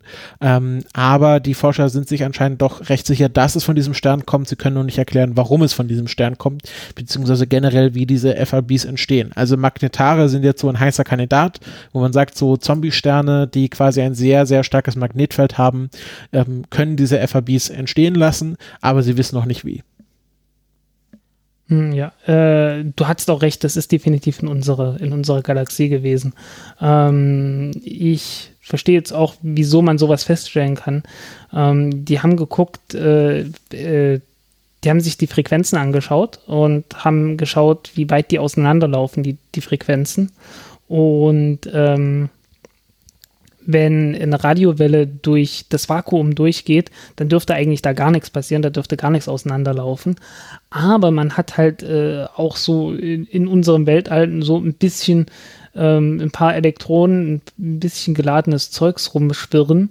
Und ähm, es ist halt kein perfektes Vakuum und dadurch können die ähm, äh, können die Frequenzen halt schon auseinanderlaufen und das ist halt in dem Fall sehr wenig passiert und äh, weil es so wenig war, konnte man dann sagen, okay, gut, muss wohl irgendwie in unserer Galaxie gewesen sein.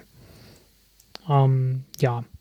Äh, übrigens, äh, zusammenschalten konnte man die nicht, äh, die, die Radioteleskope so schnell, aber man konnte natürlich äh, einfach ähm, speichern, was gemessen wurde und dann hinterher digital das Ganze ähm, zusammen auswerten, so als wären sie zusammengeschaltet gewesen. Aber das ist heutzutage auch Standard.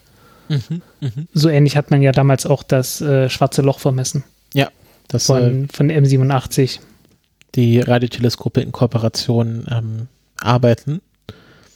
Ja, also ich, genau. das ist halt, dass es innerhalb von unserer Galaxie war. Ich glaube, da sind sie sich ziemlich sicher, weil das war jetzt so dass der große Aufhänger der Geschichte äh, nach dem Motto The Call is coming from inside the Galaxy. Ähm, ja, ja, äh, ja, ich, ich fand es halt bloß irgendwie, oh, da wurde schon wieder so viel drum, so viel Wirbel drum gemacht, äh, dass ich es ignoriert habe. Ah, ich finde das gar nicht so schlimm. Also ich finde FLB ist schon eine spannende Geschichte, sind halt sehr mysteriöse Signale, sind das Aliens, ähm, ist es der Anrufbeantworter des Universums ähm, und äh, ich finde, ich finde das, also was heißt ein Wirbel drum gemacht? Also es ist, eine, es sind halt, es ist halt ein äh, spannendes Phänomen und wenn da halt ein neues, neues Paper gibt, warum soll man nicht drüber berichten? Ja, ähm, es ist einfach so irgendwie, ich weiß nicht, ich finde das immer abschreckend, wenn irgendwie komische, äh, komische Überschriften schon überall sind und äh, ich weiß nicht, also es ist, äh, ich, ich habe auch selber festgestellt jetzt so in den letzten Wochen, ähm, dass äh, meine Auswahl von Themen, die ich, über die ich schreibe und über die ich nicht schreibe, sehr inkonsequent ist und dass ich das mal irgendwie ändern muss und irgendwie da eine gewisse Systematik entwickeln muss. ähm, aber das ist äh, halt noch nicht geschehen. Das wird irgendwann demnächst noch passieren. Genau, du musst deine Fast ja, Radio Birds Berichterstattung eindeutig hochfahren. Ja, definitiv. Ähm, nee, aber wie gesagt, das war äh, unter anderem, das war einer dieser Fälle, wo ich mir gedacht habe, naja, ich, ich müsste mal irgendwie ein etwas konsequenteres Modell da entwickeln, ähm, äh, dass das nicht so von meinem Bauchgefühl abhängt. Ja, aber bisher hat dein Bauchgefühl doch sehr interessante Artikel hervorgebracht. Ja, ja. Ähm, ich habe trotzdem das Gefühl, ich kann mein Bauchgefühl etwas besser kalibrieren. Ja, das stimmt. Äh, das kann man immer tun. Gut, ähm, jetzt kommen wir ein bisschen was äh, wieder äh, auf den Boden der Tatsachen zurück, nämlich äh, kommen wir zur deutschen Raumfahrt. Da gab es einen kleinen Geldregen. Ähm, ja, einen sehr kleinen Geldregen. Ähm, und zwar von der ESA, von dem Boost-Programm. Und das das Boost-Programm ist äh, ein Programm von der ESA zur Förderung von kleinen, ähm, so von Microlaunchers, also von kleinen Raketen, ähm, wo man sich dann äh, relativ also äh, es gibt da so einen, einen dauerhaften äh, Aufruf, äh, sich da zu bewerben. Äh, also da, da gibt es nicht so, ein, so, eine, so eine feste Deadline, bis dahin bitte irgendwie das äh, Gesuch einreichen, sondern es ist halt einfach dauerhaft. Und äh, alle drei Firmen, die in Deutschland gerade Raketen bauen wollen, haben da äh, entsprechend äh, sich beworben und alle drei haben jetzt auch Geld gekriegt und zwar jeweils eine halbe Million. In Anbetracht dessen, dass man davon ausgehen kann, dass die Entwicklung von so einer Rakete ungefähr 100 Millionen kostet, ist das äh, begrenzt viel. Und ähm, das gibt es dann so für kleine Dinge wie äh, wir wollen gerne ein Kontrollsystem äh, bauen für die, äh, ah, was war das? Äh, ESA, ESA Aerospace möchte das Kontrollsystem entwickeln und äh, das Geld dafür benutzen. Ähm, High Impulse, die äh, Rocket, ah nee, warte mal, High Impulse, was wollten die machen? Ich glaube, die wollten das ähm, ähm, ähm, ähm, die, die RCS, ähm, die, die Rollkontroll-Booster, die, Reaktions also die Lagekontrollbooster. Genau, die Reaktionsdüsen, die wollten sie dafür entwickeln. Und ähm, ich weiß nicht mehr, was ESA Aerospace machen wollte.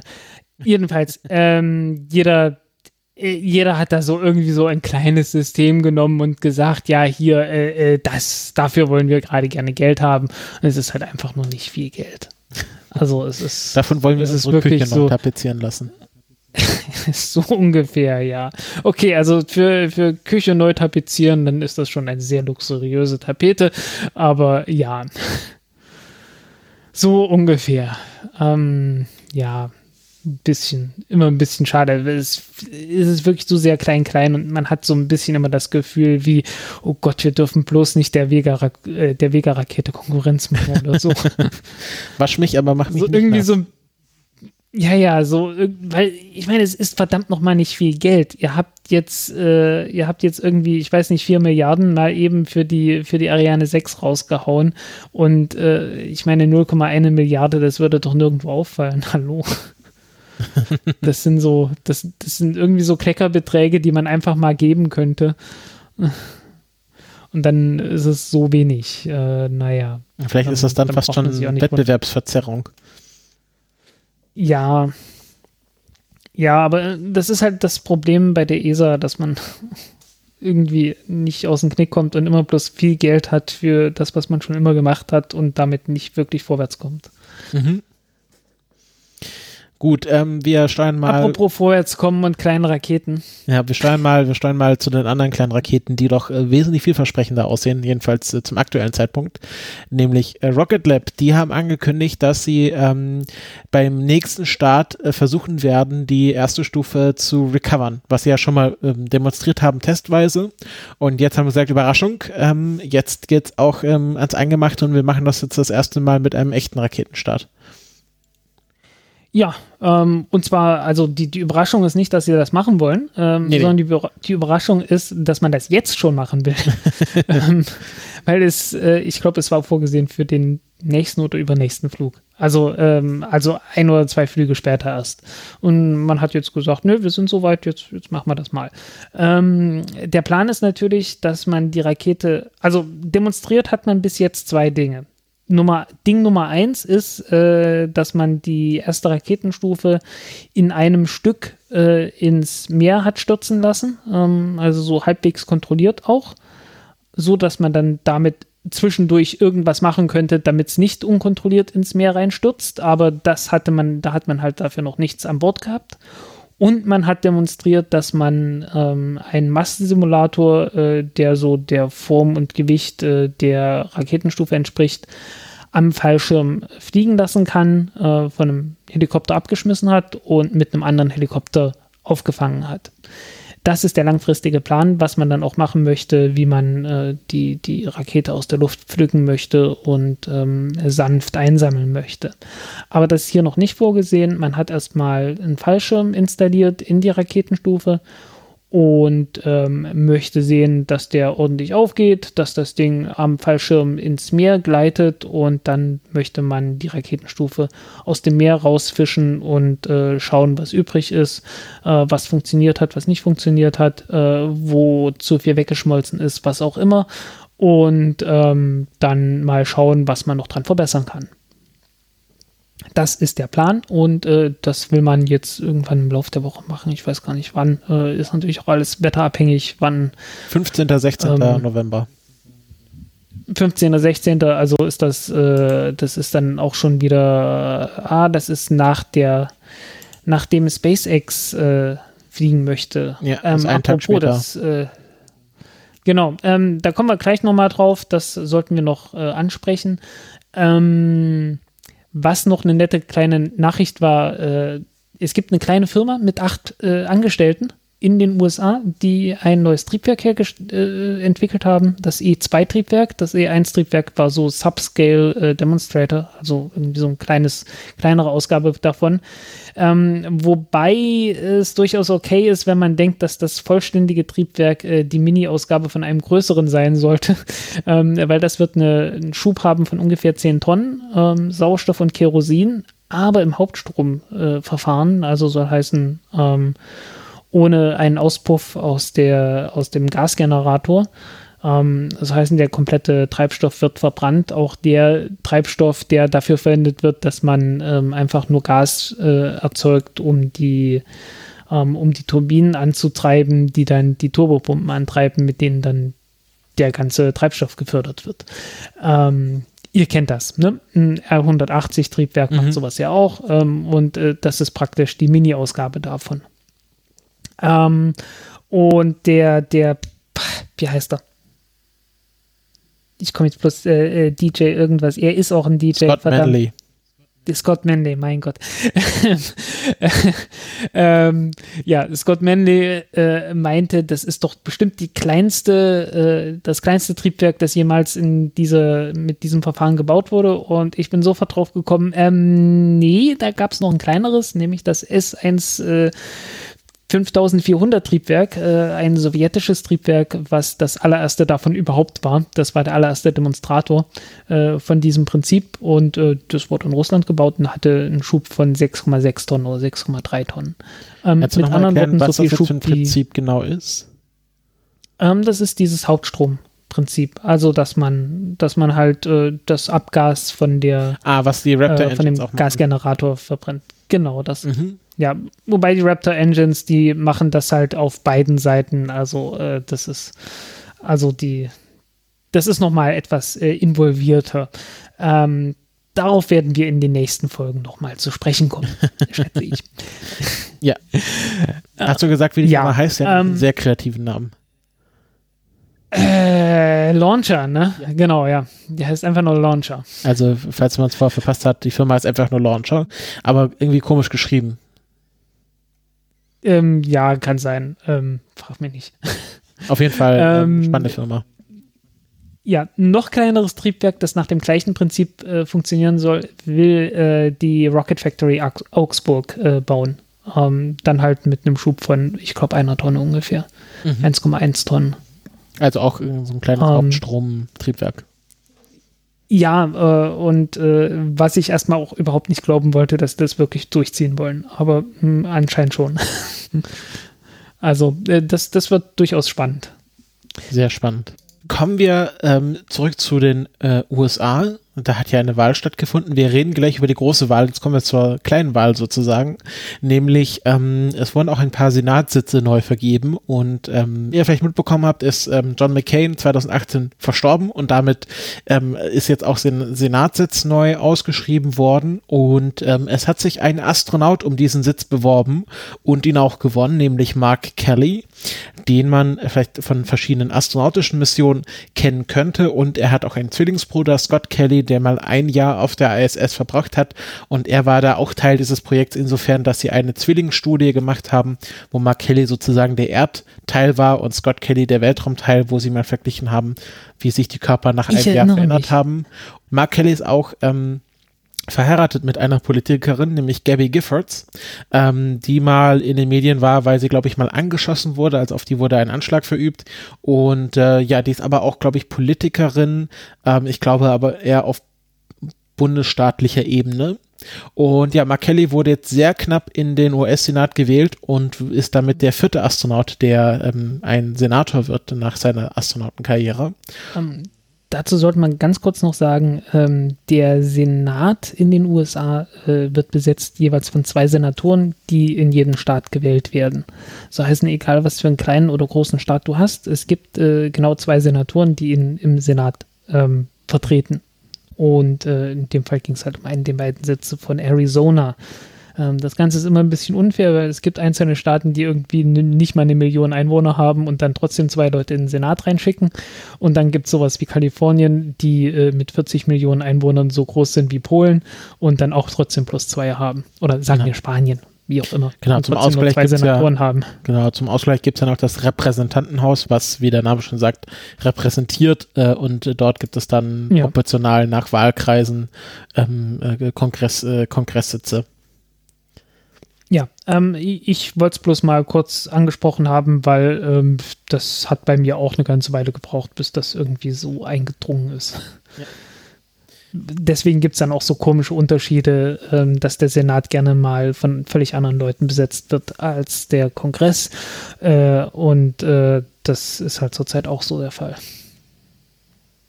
Ja, dann hast du, glaube ich, noch eine letzte News für diese Sendung. Ja, ähm, Arecibo, das zweitgrößte Radioteleskop der Welt, ähm, löst sich langsam auf.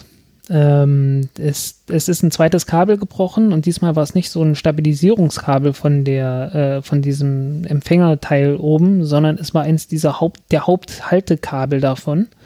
Ähm, war befestigt am gleichen ähm, an dem gleichen Turm, wo auch schon das andere Kabel dran befestigt war.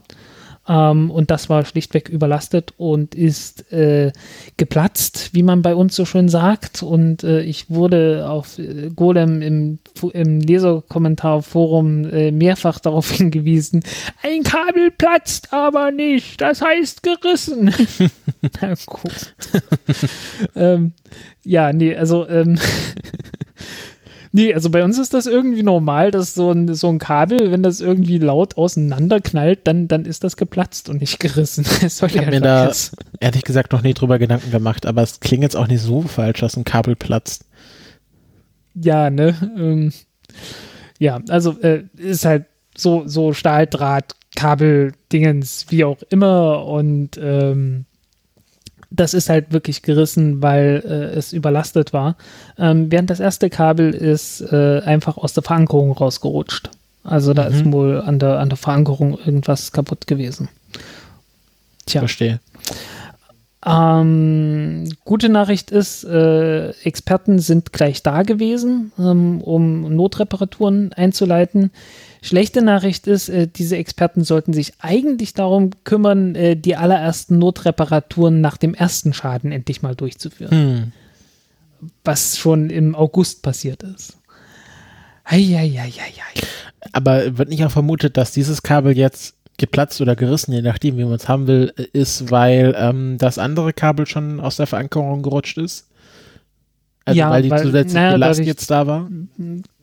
Ja, weil eigentlich sollte es halt stabilisieren, das Ganze. Ne? Und äh, wenn es jetzt ein bisschen schief, bisschen windschief da hängt, ähm, dann kann sich durchaus dann auf ein Kabel ähm, mehr Druck, also mehr belastet worden sein, als, äh, als vorgesehen ist oder als sonst. Und man hat jetzt äh, versucht, die, äh, die Spannung auf den Kabeln ein bisschen zu entlasten und äh, ein bisschen besser zu verteilen und hofft, dass es halt einfach hält und will sich jetzt beeilen, dass man ähm, äh, das so weit wie es geht noch mehr entlastet und äh, ja schneller neue Kabel rankommt, äh, als, als gedacht war. Ähm, man hat schon neue Kabel bestellt, zwei Stück. Ähm, und man versucht das jetzt, wie es so schön heißt, äh, expedite the delivery, also so heißt das Ganze irgendwie etwas schneller zu machen. Ah, okay. Also ähm, ist schon äh, jetzt sehr schade, dass dieses ähm, Teleskop so langsam in seine Bestandteile zerfällt. Ja, äh, es soll auch mehr Schäden gegeben haben. Ähm, ich habe keine Fotos davon gesehen, was jetzt noch zusätzlich äh, am Boden kaputt gegangen ist, weil ähm, natürlich das Kabel fällt runter und entsprechend äh, geht dann auch äh, von der Schüssel noch mehr kaputt. Und äh, schon beim ersten Mal hat es ja einen äh, 30 Meter langen und 10 Meter breiten äh, Schlitz drin gegeben. No, Mhm. Also das Mhm. ist äh, wirklich so hui, hui, hui, hui, hui. Und es ist ja der dritte Schaden, äh, weil äh, ursprünglich äh, bei dem letzten Hurricane, beim letzten großen Hurricane äh, gab es ja, den- Ja. gab's ja schon mal einen Schaden. Wie hieß der nochmal? Maria, Ja. glaube ich. Ah, ich glaube. Jedenfalls äh, auch wieder einer dieser äh, großen Dinge, die der Trump-Administration schon längst hätten auf die Füße fallen sollen. Aber naja, das ist ja. Das ist, äh, ist ein Was Thema, was gleich kommt, was, was denen als auf die Füße fällt.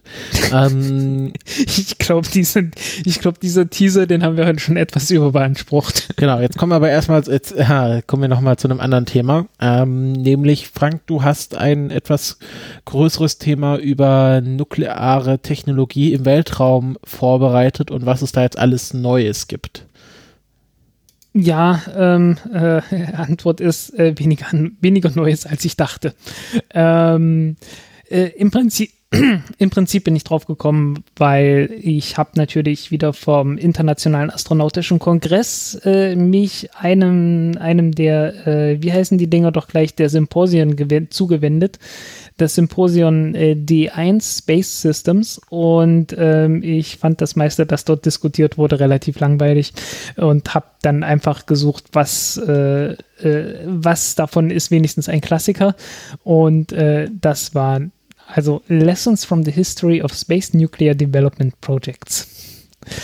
Und ähm, ja, da ging es halt äh, im Wesentlichen um die Entwicklung von Radioisotopenbatterien und äh, Kern Kernreaktoren zum, zur Stromversorgung von ähm, Satelliten und Raumschiffen und natürlich um die Entwicklung von Radio, äh, von nuklearen Raketentriebwerken, äh, sprich so NERVA äh, Nerva, Timberwind und äh, es gibt jetzt auch schon wieder neue, ich weiß gar nicht mehr, wie die heißen. Ähm, äh, man möchte ja äh, im Wesentlichen sagen alle immer, ja, damit man schneller zum Mars fliegen kann, äh, brauchen wir sowas. Ähm, ja, und ich fand es durchaus, äh, durchaus schön, ähm, den Abschluss davon. Und äh, ich fange hier mal einfach ganz hinten an mit den fünf Erkenntnissen, die man äh, aus der Geschichte hätte ziehen sollen. Und das ist das erste ist, äh, dass man äh, Technologie, dass man es erlauben sollte, Technologie, dass sich Technologie über die Zeit entwickelt Mhm. ähm, und die Leistung langsam verbessert wird, anstatt gleich von Anfang an irgendwie die maximale Leistung zu erwarten. Ähm, mit anderen Worten, das, was SpaceX sowieso schon die ganze Zeit gemacht hat. Ne? Also erstmal das umsetzen, was möglich ist und sich dann äh, und es dann äh, langsam zu verbessern. Ähm, während, wenn man sich äh, die Anforderungen, die aktuell an sowas gestellt wird, ähm, anschaut, weil es gibt durchaus aktuell Programme, wo man ähm, sagt, äh, liebe Unternehmen, bitte bewerbt euch für die Entwicklung von solchen äh, von solchen Triebwerken und ihr kriegt dann auch mal 5 Millionen Dollar dafür. also ich irgendwie äh, bei den in den ganzen Ankündigungen, die ich gelesen habe in letzter Zeit, klang das wie ähm, wir haben richtig viel Geld, äh, wir wollen da richtig Geld investieren und und äh, bewerbt euch mal und ihr werdet hier vollgestopft. Ähm, na so viel ist es nicht. Ähm, ähm, ja, äh, ja, man sollte halt wirklich erstmal mit dem anfangen, was umsetzbar ist. Und das ist dann auch die zweite Lektion. Äh, man sollte sich fokussieren auf Simplicity, also äh, möglichst einfache, äh, möglichst einfache Entwicklung, also möglichst einfache Systeme, möglichst wenig komplex, damit man ähm, Dadurch hat man vielleicht nicht die maximale Leistung davon, nicht das, was man sich erhofft, aber man hat wenigstens weniger Entwicklungskosten, man hat weniger Entwicklungsrisiken, wenn man ein einfaches System erstmal nimmt und man hat auch weniger Risiken, was die, was den, äh, was den Zeitplan angeht, weil ähm, das kennen wir ja äh, in der Raumfahrt allgemein. Ähm, meistens ist es so, dass man die maximale Leistung, dass man irgendwie eine Leistungsvorstellung hat und sagt, so, das müsst ihr jetzt aber unbedingt einhalten. Und äh, dann sagt man, ja, wir kommen nicht ganz ran, aber wahrscheinlich können wir hier noch ein bisschen was drehen, aber wir brauchen noch mal ein Jahr und wir brauchen noch mal 100 Millionen. Können wir das nicht kriegen? Und dann heißt es ja, weil ansonsten haltet ihr ja gar nicht ein, was ihr versprochen habt. Ob das jetzt was bringt oder nicht. Ähm, und das sollte man halt sein lassen und stattdessen einfach mal sagen, okay, äh, entwickelt einfach mal, was gerade möglich möglich ist. Und man sollte äh, die, die nationale Infrastruktur, also man, man sollte erstmal nationale Infrastrukturen so aufbauen, dass man sowas äh, erstmal überhaupt äh, bauen und testen und auch starten kann. Was ganz wichtig ist, ähm, weil starten sollte man es auch mal und das Zeug sollte auch mal fliegen und es sollte nicht äh, das zentrale Teil der Mission sein, äh, äh, die man, die man gerade starten möchte, weil wenn es so das zentrale Ding ist, äh, mit dem die Mission steht oder fällt, ähm, dann äh, hat man sofort wieder ähm, diese, diese Ansprüche darauf, dass man ähm, dass man irgendwie sehr wenig Risiko haben muss. Also man muss sich dann auch sofort 99,9 Prozent sicher sein, damit das System, von dem man gerade noch gefordert hat, dass es die, die maximal physikalisch mögliche Leistung irgendwie abliefert, auch wirklich funktioniert ähm, wenn man dann, wenn man stattdessen halt eine Mission hat, bei der das Ganze nicht unbedingt missionskritisch ist, dann kann man so einen Reaktor auch einfach mal hochbringen und sagen, ja, okay, wir packen auch noch ein paar Solarpaneele dran, damit das Ding erstmal auf jeden Fall Strom hat. Aber ähm, wenn wir ein bisschen mehr Strom haben, dann haben wir auch noch einen Kernreaktor drauf, äh, der noch ein bisschen mehr Strom produziert und äh, ist halt nicht missionskritisch, aber wäre mal ganz gut, ein bisschen mehr Strom zu haben und dann können wir das dann dafür benutzen ähm, wäre manchmal ganz nett. Ähm, weil wenn man dann so eine Mission geflogen hat, bei der dann äh, dieses Teil nicht unbedingt so missionskritisch ist, ähm, aber man hat es dann halt schon mal geflogen und es, es war dann auch nicht so teuer, weil es dann nicht die, die ultimative Sicherheit haben muss, dass es auch wirklich alles hundertprozentig klappt, ähm, dann kann man dieses, dieses, System, das man einmal entwickelt hat, dann auch nehmen, mhm. ein Stückweise verbessern, ähm, bis es dann irgendwann diese Missionsanforderungen erfüllen kann, die man von Anfang an äh, gerne gehabt hätte. Und das kann man dann auch untermauern mit praktisch gemachter Erfahrung und äh, gibt in der ganzen Zeit nicht ganz so viel Geld aus. Du wolltest irgendwas sagen. Nee, ich, ich stimme dir nur zu. Ich, ich, äh, pro, ich ähm, praktiziere hier das aktive Zuhören. Aha, du praktizierst das aktive Zuhören. Sehr schön. Ja, Nee, ich ähm, kann ja nicht viel dazu sagen, außer äh, zu sagen, spannend. Ähm, und ich finde, ich finde das alles sehr sinnvoll, was da vorgeschlagen wird. Das ist jetzt alles aus diesem einen Symposion, was du da dir angeschaut hast? Das ist, das ist aus dem Symposion äh, letzten Endes äh, die, die, die Schlüsse, die man da rausgefunden hat, weil ähm, es gab eine Reihe von, äh, eine Reihe von Programmen, äh, die es davor schon gab, ähm, unter anderem ähm, Snap. Äh, Snap, das waren ähm, äh, die ersten, die ersten äh, Radionuklid-Batterien und die waren auch absolut erfolgreich. Ähm, hat man dann halt so benutzt für, für die ersten äh, so eine Art GPS-System, das nannte sich Transit. Ähm, eins davon ist auch abgestürzt. Äh, das Zeug lieferte damals auch ziemlich wenig, äh, ziemlich wenig Strom. Also so 2 Watt, äh, 20 Watt, so 25 Watt, also nicht allzu viel. Mhm. Ähm, aber es hat halt gereicht, um ähm, einfach ein, ein Radiosignal zu, ähm, zu senden, mit dessen Hilfe man navigieren konnte. Ähm, weil bis in die 60er Jahre musste man halt, ähm, wenn man navigieren wollte, zur See oder mit einem Flugzeug, ähm, gucken, dass man irgendwo ein Funkfeuer sieht. Und so ein Funkfeuer, ähm, das konnte halt nur kommen von irgendwo einer Insel, einem Leuchtturm oder irgend sowas, halt so von der Erde. Und äh, war halt immer ein Problem. Und wenn so ein Funkfeuer dann stattdessen aus dem Orbit kommt, ähm, dann kann man halt damit triangulieren und wissen, wo man ist und ist schon mal sehr viel besser dabei. Ähm, deswegen war das so eines der ersten Dinge, die man gemacht hat. Also äh, Transit 4a und 4b sind 1961 gestartet. Also das war wirklich eines der allerersten Dinge, die man getan hat irgendwas hochbringen, das irgendein Funksignal macht und wenn es nur piep, piep, piep ist, Hauptsache man kann es irgendwie, ähm, man kann es irgendwie triangulieren und äh, weiß, wo es herkommt.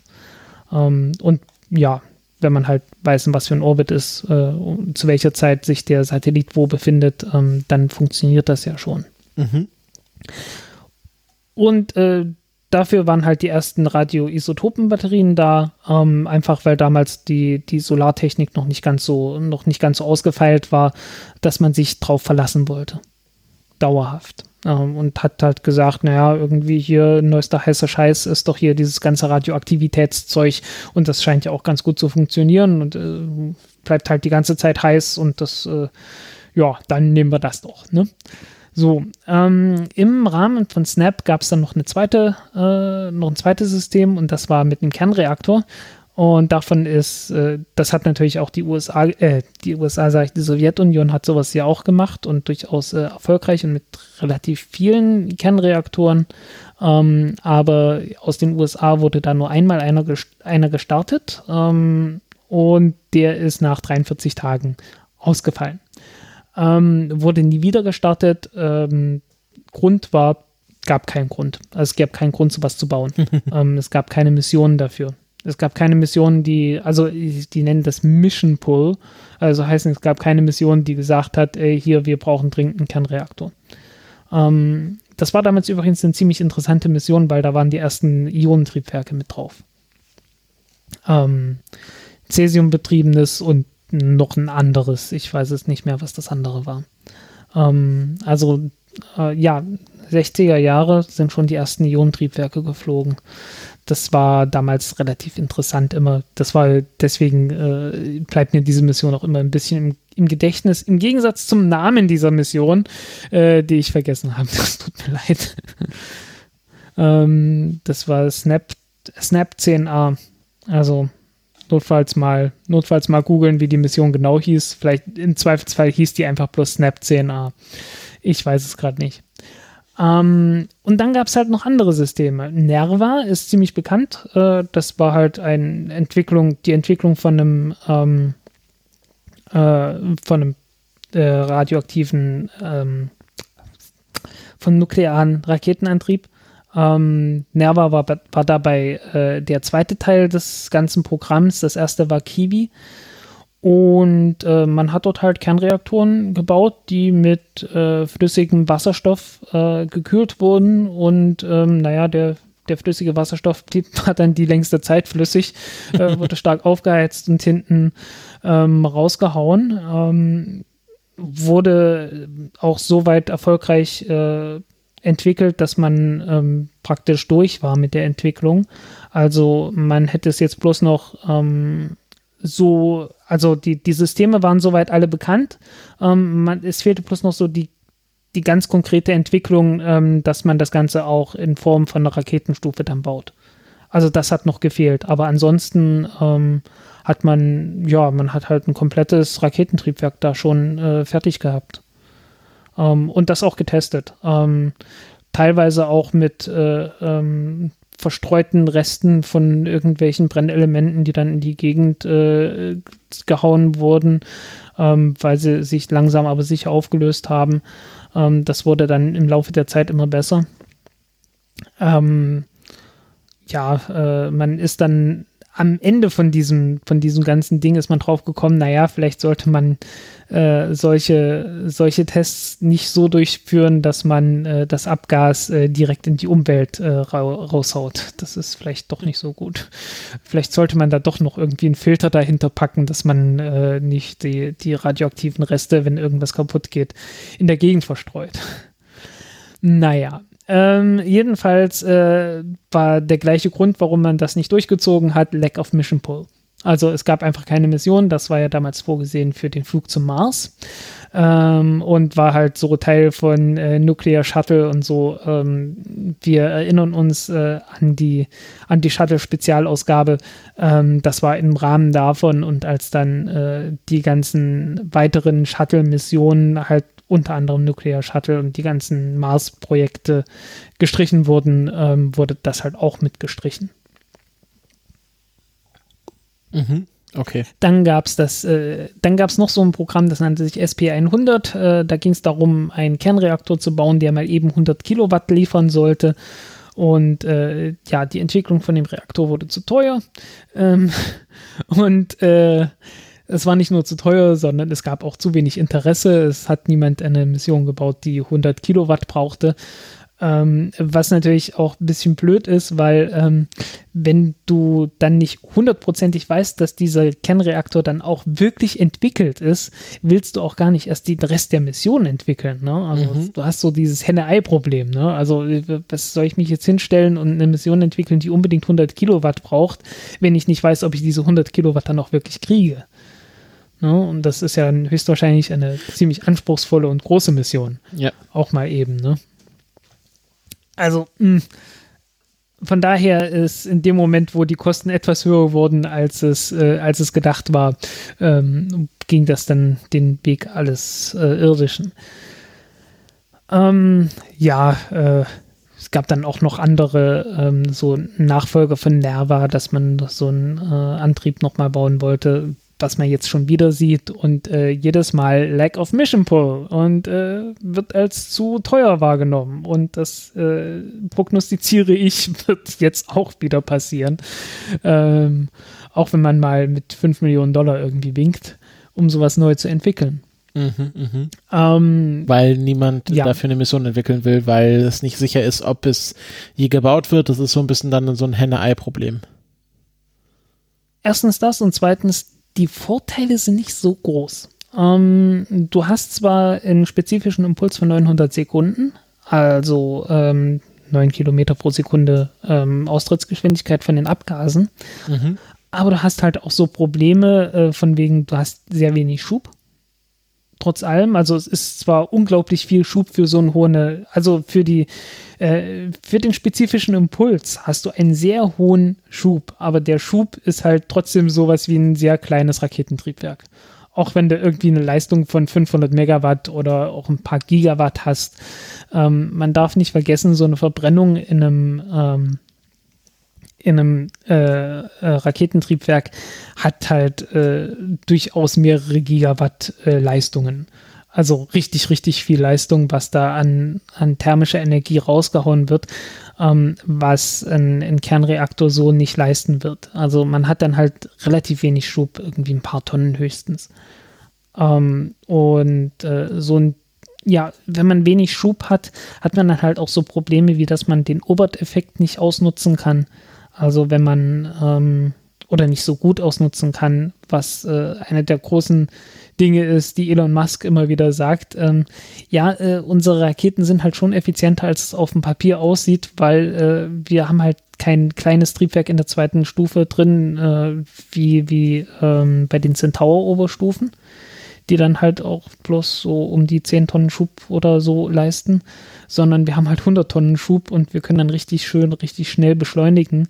Und wir kommen relativ schnell aus dem, also wir, wir können im Inneren des Gravitationsfelds der Erde noch beschleunigen. Und das bringt uns einen großen Vorteil, ähm, wenn wir oben rauskommen ähm, durch den Obert-Effekt.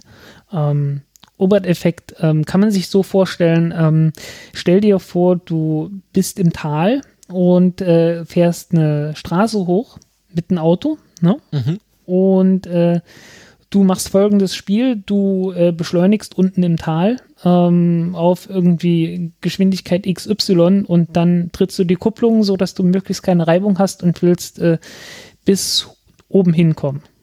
So zur, zur Spitze davon. Also wenn du dann oben wie aus dem Tal raus bist. Ne?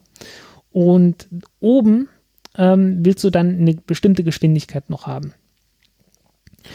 Und der Witz ist jetzt, ähm, wenn du unten schnell bist, also ähm, wenn, angenommen, du hast eine Geschwindigkeit, die gerade so reicht, um nach oben zu kommen, dann bist du oben bei einer Geschwindigkeit von null. Mhm. Aber du weißt ja, wie das ist, wenn du nur ein kleines bisschen schneller gewesen wärst, ähm, dann hättest du oben trotzdem noch eine Geschwindigkeit gehabt und äh, wenn du unten, sagen wir mal, 10 km/h schneller warst, wirst du oben, wenn du auf dem Berg bist, ähm, deutlich mehr als 10 km/h noch haben was einfach daran liegt, äh, dass du ähm, unten mit der Geschwindigkeit, die du hast, äh, eine bestimmte kinetische Energie hast. Und die kinetische Energie äh, hängt vom Quadrat der Geschwindigkeit ab. Und wenn du oben auf dem und wenn du dann den, den Berg hochfährst, dann verlierst du zwar Energie, aber ähm, das ist halt, äh, du verlierst halt Energie. Du verlierst äh, Geschwindigkeit deswegen, weil du Energie verlierst. Ähm, und dann bleibt halt oben äh, eine Geschwindigkeit übrig, die der übrigen Energie entspricht. Und das ist dann halt, äh, was weiß ich, wenn du, wenn du unten mit 90 gefahren bist, äh, anstatt mit 80, ähm, hast dann oben nicht 10 km/h noch übrig, sondern ähm, äh, auf jeden Fall noch ein ganzes Stück mehr. Ähm, also 9 äh, Quadrat ist sowas wie 81, 8 Quadrat ist 64. Ähm, da ist ein Unterschied von 17 ähm, naja, was weiß ich, sagen wir mal 17 km/h anstatt von 10 km/h oder so. Also hast auf jeden Fall ein bisschen mehr Geschwindigkeit oben, mhm, als, mhm. als äh, du so direkt erwarten würdest. Und so was ähnliches gibt es halt auch in der Raumfahrt und das ist dann der Obert-Effekt. Und ähm, den kannst du halt wirklich nur ausnutzen, wenn du möglichst weit unten äh, schnell beschleunigen kannst.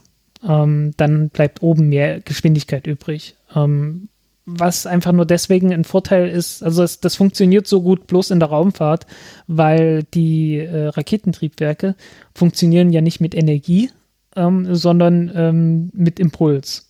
So heißen, du hast halt immer bloß so Delta V, ne? So, du, du kriegst halt deine, deine Geschwindigkeit direkt und nicht über irgendeinen Umweg von der Energie, sondern also wirklich so direkt Geschwindigkeit. Und ähm, wenn du die Wahl hast, wirst du deine Geschwindigkeit dann immer an einer Stelle aufbauen, ähm, wo du möglichst viel Energie daraus kriegst. Und äh, das ist meistens, wenn du unten im äh, unten in der in der Gravitationssenke bist, ähm, anstatt von oben, weil ähm, im Erdorbit bist du halt bist du halt schon äh, 7,8 Kilometer pro Sekunde schnell. Und wenn du da ähm, was weiß ich, also sagen wir mal acht Kilometer pro Sekunde schnell, um es leichter zu machen. Ähm, und wenn du da noch irgendwie deine vier Kilometer pro Sekunde draufhaust, dann bist du halt bei zwölf. Und äh, klar, du kommst dann raus und äh, bist dann relativ langsam, wirst dann immer langsamer, weil du bräuchtest ja 11,2 Kilometer pro Sekunde, um so auf Null zu kommen. Also heißen einfach, weil du von der Erde immer weiter angezogen wirst, wirst du langsam aber sicher immer weiter abgebremst nach oben raus aber irgendwann dann halt nicht mehr, weil ähm, die Gravitation ist halt begrenzt und du kommst immer weiter raus aus dem, aus dem Gravitationsfeld und dann bleibt halt noch was übrig. Und äh, umso mehr Schub du hast, umso mehr kannst du das ausnutzen, indem du einfach möglichst weit unten schon damit anfängst.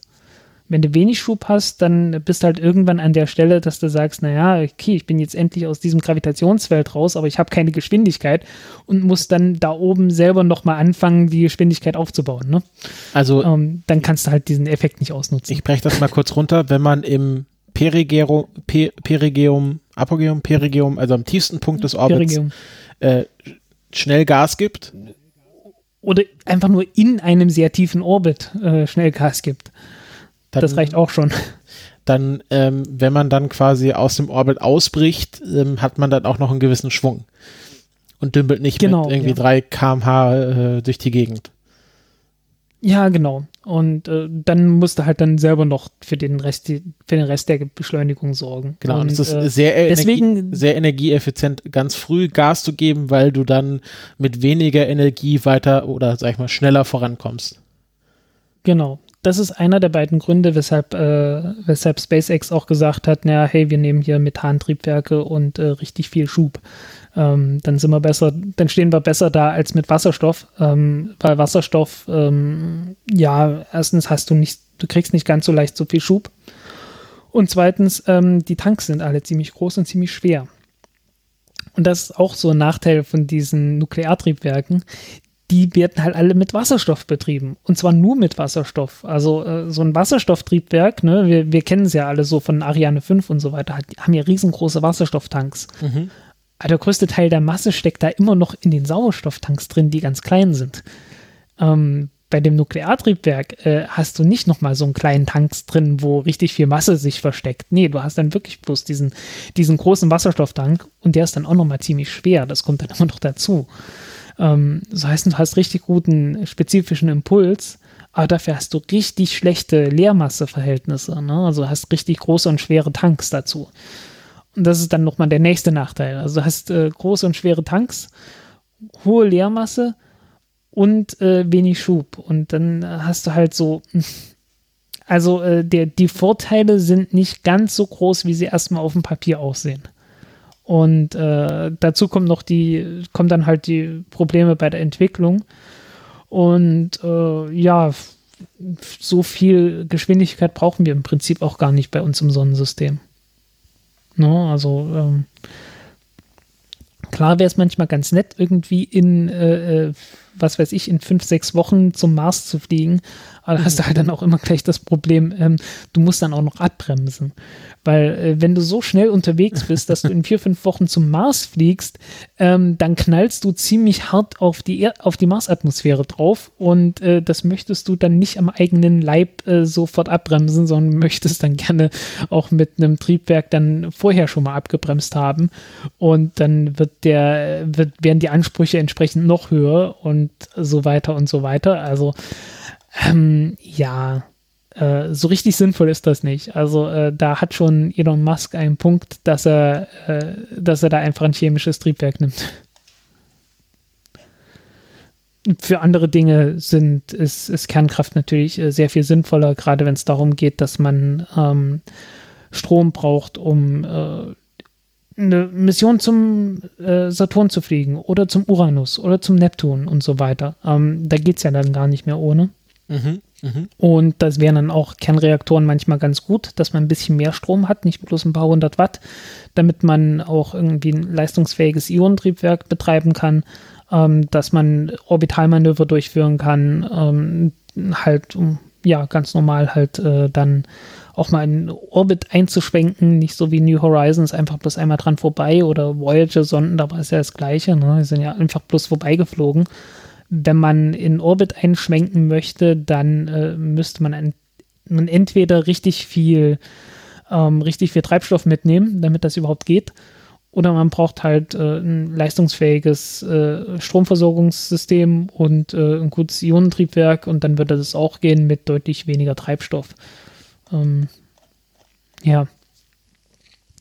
Das sind halt so die Dinge und äh, dafür würde es sich schon lohnen, ähm, ähm, Kernreaktoren zu entwickeln, die halt einfach zur, äh, zur Stromentwicklung dienen. Und da hatte ich auch schon vor ein paar Jahren mal einen äh, Artikel dazu geschrieben und das wird wohl jetzt auch äh, fortgesetzt. Ähm, der Kilopower-Reaktor, ähm, der soll also nicht in der Form, in der er getestet wurde, ähm, umgesetzt werden, aber in einer modifizierten Form, ähm, in dem er äh, nicht mehr hoch angereichertes Uran benutzt, sondern weniger stark angereichertes Uran, also nur noch 20 Prozent anstatt von 90 Prozent. Also ähm, nicht mehr Atombomben geeignet, ähm, was äh, regulatorisch dann äh, deutlich leichter umsetzbar ist. Sehr gut. Und äh, damit kann man dann entweder äh, halt irgendwelche ähm, Raumsonden betreiben, anstatt von Radioisotopenbatterien. Oder, und das, und darauf läuft es ein bisschen hinaus, ähm, dass man einen bodengestützten Reaktor hat, äh, den man dann auf dem Mond oder auf dem Mars benutzen kann, um Strom und Wärme herzustellen, weil ähm, auf dem auf dem Mond kann es in der Sonne zwar sehr heiß werden, aber äh, wenn äh, in der zwei Mond, in der zweiwöchigen Mondnacht, dann wird es natürlich sehr, sehr kalt und dann braucht man dann wieder die Wärme. Und da ist so ein Kernreaktor ähm, ziemlich gut, ähm, um einfach zwei Wochen lang äh, es warm zu haben in der Bude. Und äh, auf dem Mars ist es ja so, dass man äh, die ganze Zeit sibirische Verhältnisse hat, sibirische bis arktische Verhältnisse. Also im Winter wohlgemerkt. Also ich meine, in Sibirien wird's ja auch, wurde es ja schon immer im Sommer auch mal ganz, ganz ordentlich warm, aber ähm, das, ja, man hat halt immer so äh, Temperaturen, Nachttemperaturen, die tief in die, in die Minusgrade reingehen und ähm, man braucht halt ziemlich viel Wärme. Und wenn man Stromversorgung, also wenn man Energieversorgung dann komplett mit Strom macht, ähm, geht der größte Teil vom Strom sowieso dafür drauf, dass man äh, heizen möchte. Und wenn man einen Kernreaktor hat, äh, kann man da einfach die Abwärme benutzen, um zu heizen. Und äh, man hat auch eine zuverlässige Stromversorgung, was äh, nachts ja auch immer ein Problem ist. Ist man nicht mehr ganz so sehr angewiesen auf äh, Stromspeicher, was auf dem Mond natürlich auch ein Riesenproblem ist, weil ähm, man hat halt zwei Wochen lang am Stück äh, keine Sonne und keine richtige Energiequelle. Mhm. Ja. Ja. Also alles in allem ähm, scheint Nukleartechnik eine spannende Sache zu sein, aber also nicht so für wie, alles. So wie ich das verstanden habe, ist es halt auch wahnsinnig schwer, das zu entwickeln. Sowohl was ja, die, sag ich mal, politischen ähm, Sachen angeht, als auch die technische Seite.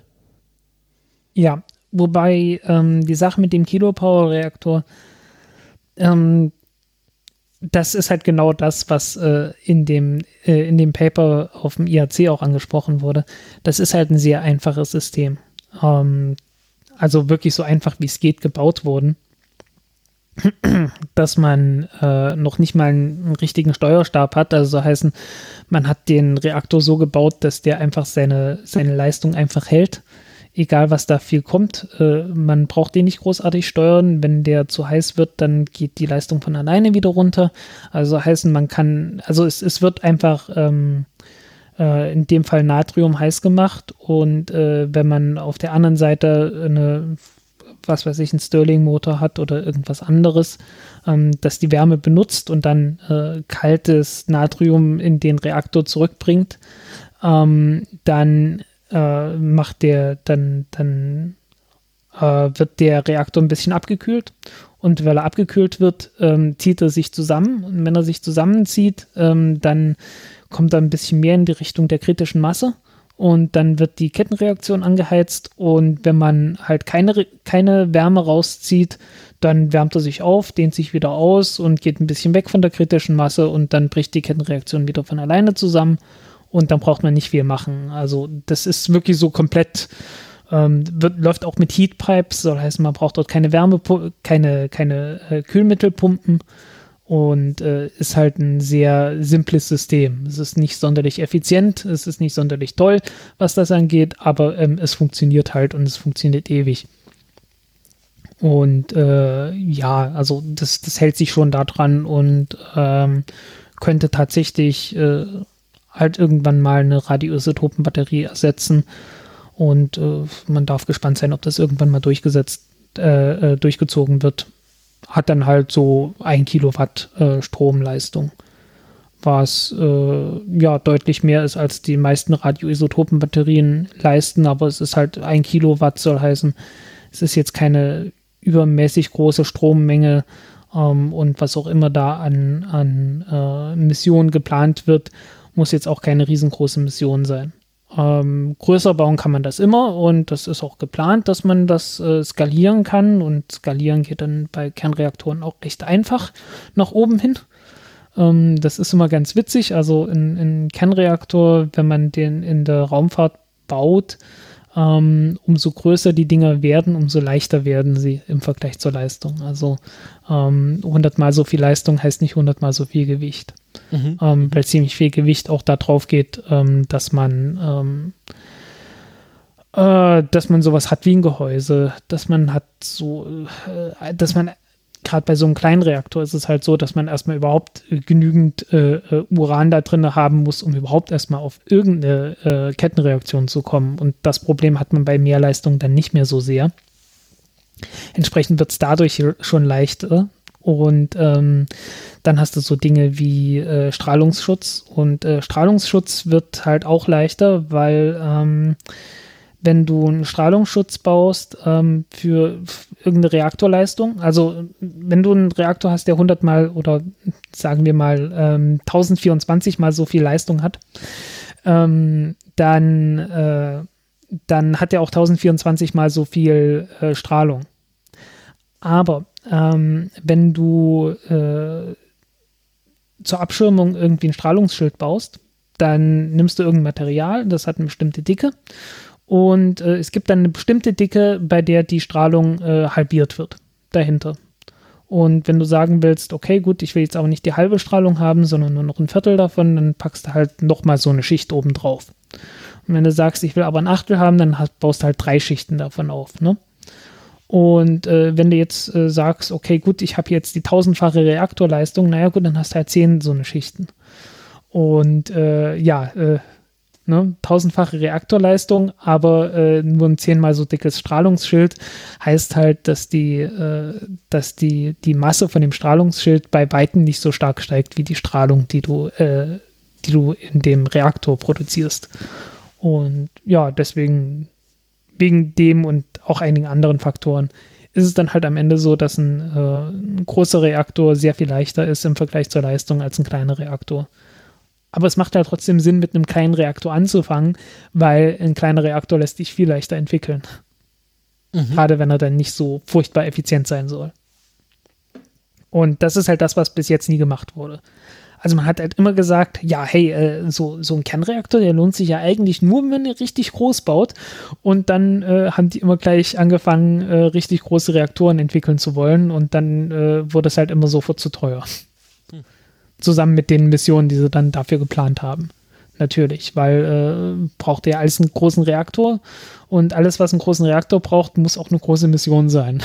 Und naja, hm, äh, ja, das hat halt dann nicht funktioniert, weil äh, war von Anfang an zu teuer. Also ein sehr schöner Überblick mhm. über äh, die nukleare Raumfahrt und äh, was da gerade alles passiert bzw. nicht passiert. Ähm, ist ja auch wieder so ein Thema, was alle Jahre so ein bisschen hochgekocht mhm. wird und äh, dann anscheinend wieder in der Versenkung verschwindet. Ja, ich bin halt, ich bin halt gespannt. Ich mhm. bin gespannt. Okay. Ich denke, die Kernreaktoren als Stromversorgung, das werden wir wohl erleben. Ähm, man wird wohl auch äh, Kernreaktoren bauen, sicherlich als Prototypen für mögliche Mondmiss also Mondstationen und so. Ähm, das hängt dann alles davon ab, äh, ob die NASA genug Geld für, zur Verfügung stellt, dass man auch zum Mond fliegt. Und ja. ähm, hinfliegen, äh, dafür geben sie gerade ziemlich viel Geld aus, äh, fürs Landen nicht so richtig, ne? Genau, kommen wir mal zu einem anderen großen Thema in dieser Sendung.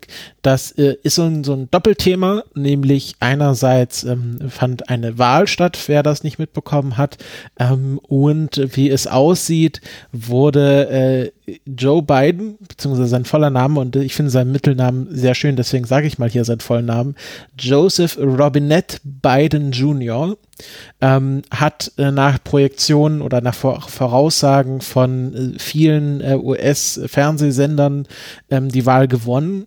Ähm, Donald Trump hat das noch nicht so richtig eingesehen und ähm, es gibt da aktuell ein paar Bestrebungen, ähm, das sage ich mal außerdemokratisch zu regeln. Und ähm, ja, mal schauen, was dabei rauskommt. Aber ich sag mal so, ich glaube an, an ähm, ich glaube an das Gute, äh, auf, an die gute Seite der Macht und ähm, es ist doch sehr wahrscheinlich, dass am 20. Januar dann Joe Biden tatsächlich auch vereidigt wird. Ähm, und was bedeutet das eigentlich für ähm, die Raumfahrt? Ich habe mich da so ein bisschen zu schlau gemacht und ähm, ja, so das Große und Ganze, was man dazu sagen kann, ist, dass man dazu nichts sagen kann aktuell. Also die beiden Kampagne hat sich sehr bedeckt gehalten, was das Thema Raumfahrt angeht. Ähm, viele Raumfahrtjournalisten in der, in der USA haben natürlich nachgefragt, aber nicht so wirklich draus bekommen. Ähm, aber man kann da so ein bisschen in den T-Blättern lesen im T-Satz und schauen, was, was, was man da findet. Und ähm, es gibt sind so ein paar Sachen, die schon sehr wahrscheinlich sind. Also das eine, was wahrscheinlich ist, ist, dass Biden jetzt nicht ähm, Artemis komplett ähm, äh, in den Sand setzen wird, beziehungsweise absagen wird, beziehungsweise SLS ähm, absagen wird, wie es damals Obama mit dem Constellation-Programm getan hat, ähm, weil SLS, auch wenn es ähm, ja sehr verzögert und sehr viel teurer geworden ist, doch viel weiter gekommen ist als Constellation hier war. Also es ist einfach technisch weiter fortgeschritten. Deswegen ist es sehr wahrscheinlich, dass sowohl SLS als auch Artemis unter beiden fortgeführt werden.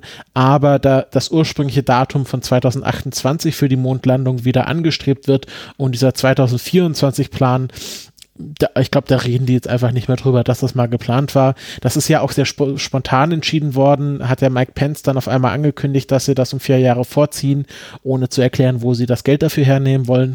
Und ich glaube, man, man einigt sich jetzt einfach darauf, dass sie jetzt einfach wieder sagen, ja, wir wollten schon immer 2028 machen und äh, was war da eigentlich die letzten zwei Jahre los? Ich glaube eher, dass die Republikaner den Demokraten ein Ei ins äh, Nest legen wollen. Ach so. Und sagen wollten, hey, wir waren doch auf dem besten Wege für 2024 und ihr habt es dann vermasselt.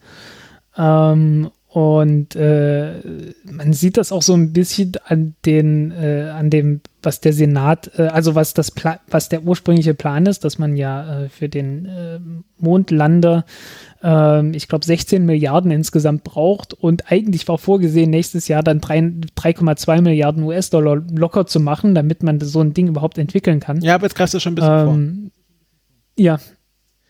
Also, äh, ja. genau, das ist das andere Thema, das, das NASA-Budget, da reden wir gleich drüber. Ähm, Genau, aber ah, okay. ich wollte noch kurz das, das, das beiden Thema abschließen. Das ist eigentlich auch gar nicht so lange, deswegen wir kommen gleich dazu. Mhm. Ähm, also es ist so, äh, genau, SLS Artemis wird fortgeführt. Man äh, geht davon aus, dass wieder ein bisschen mehr Geld in Earth Sciences ähm, gesteckt werden, also Thema Klimawandel, äh, solche Sachen wird wieder mehr erforscht. Das hat ja Trump hin und wieder versucht äh, einzuschränken und äh, das Funding dafür abzustellen. Und ähm, ja, da wird man jetzt wahrscheinlich wieder mehr drauf, äh, drauf achten, dass das ähm, auch auch gut finanziert wird.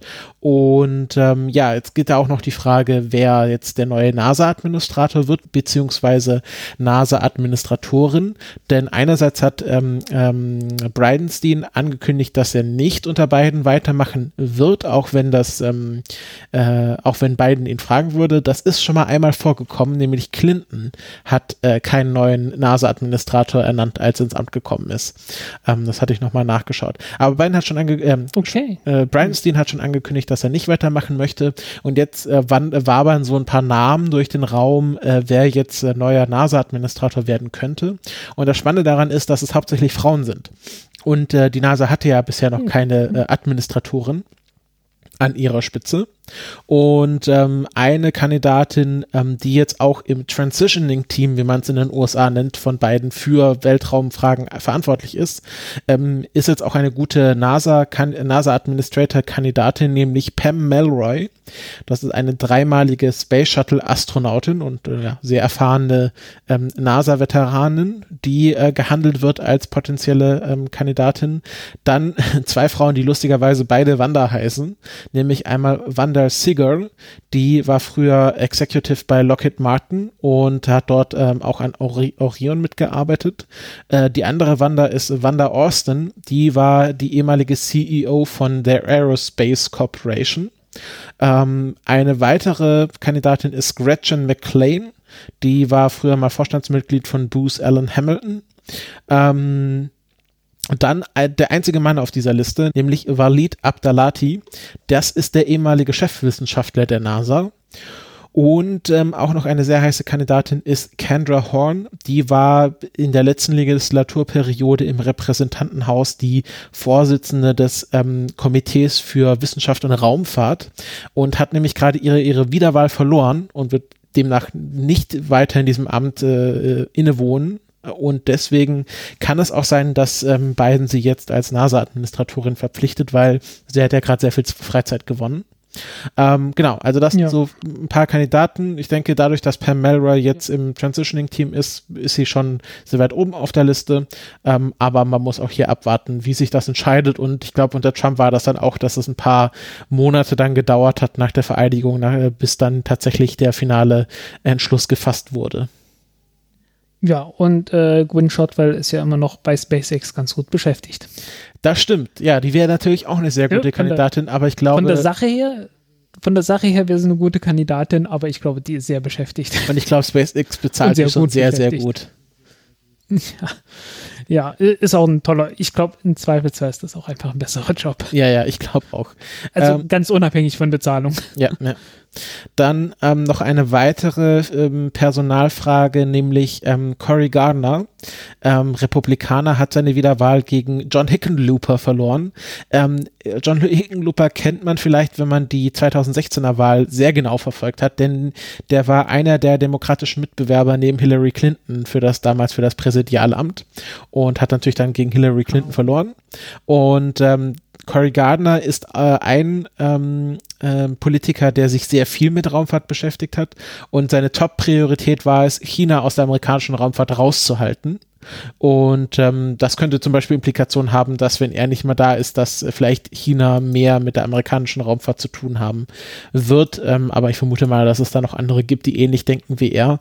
Ähm, aber das ist auch so ein wichtiger Personalwechsel, der jetzt stattgefunden hat.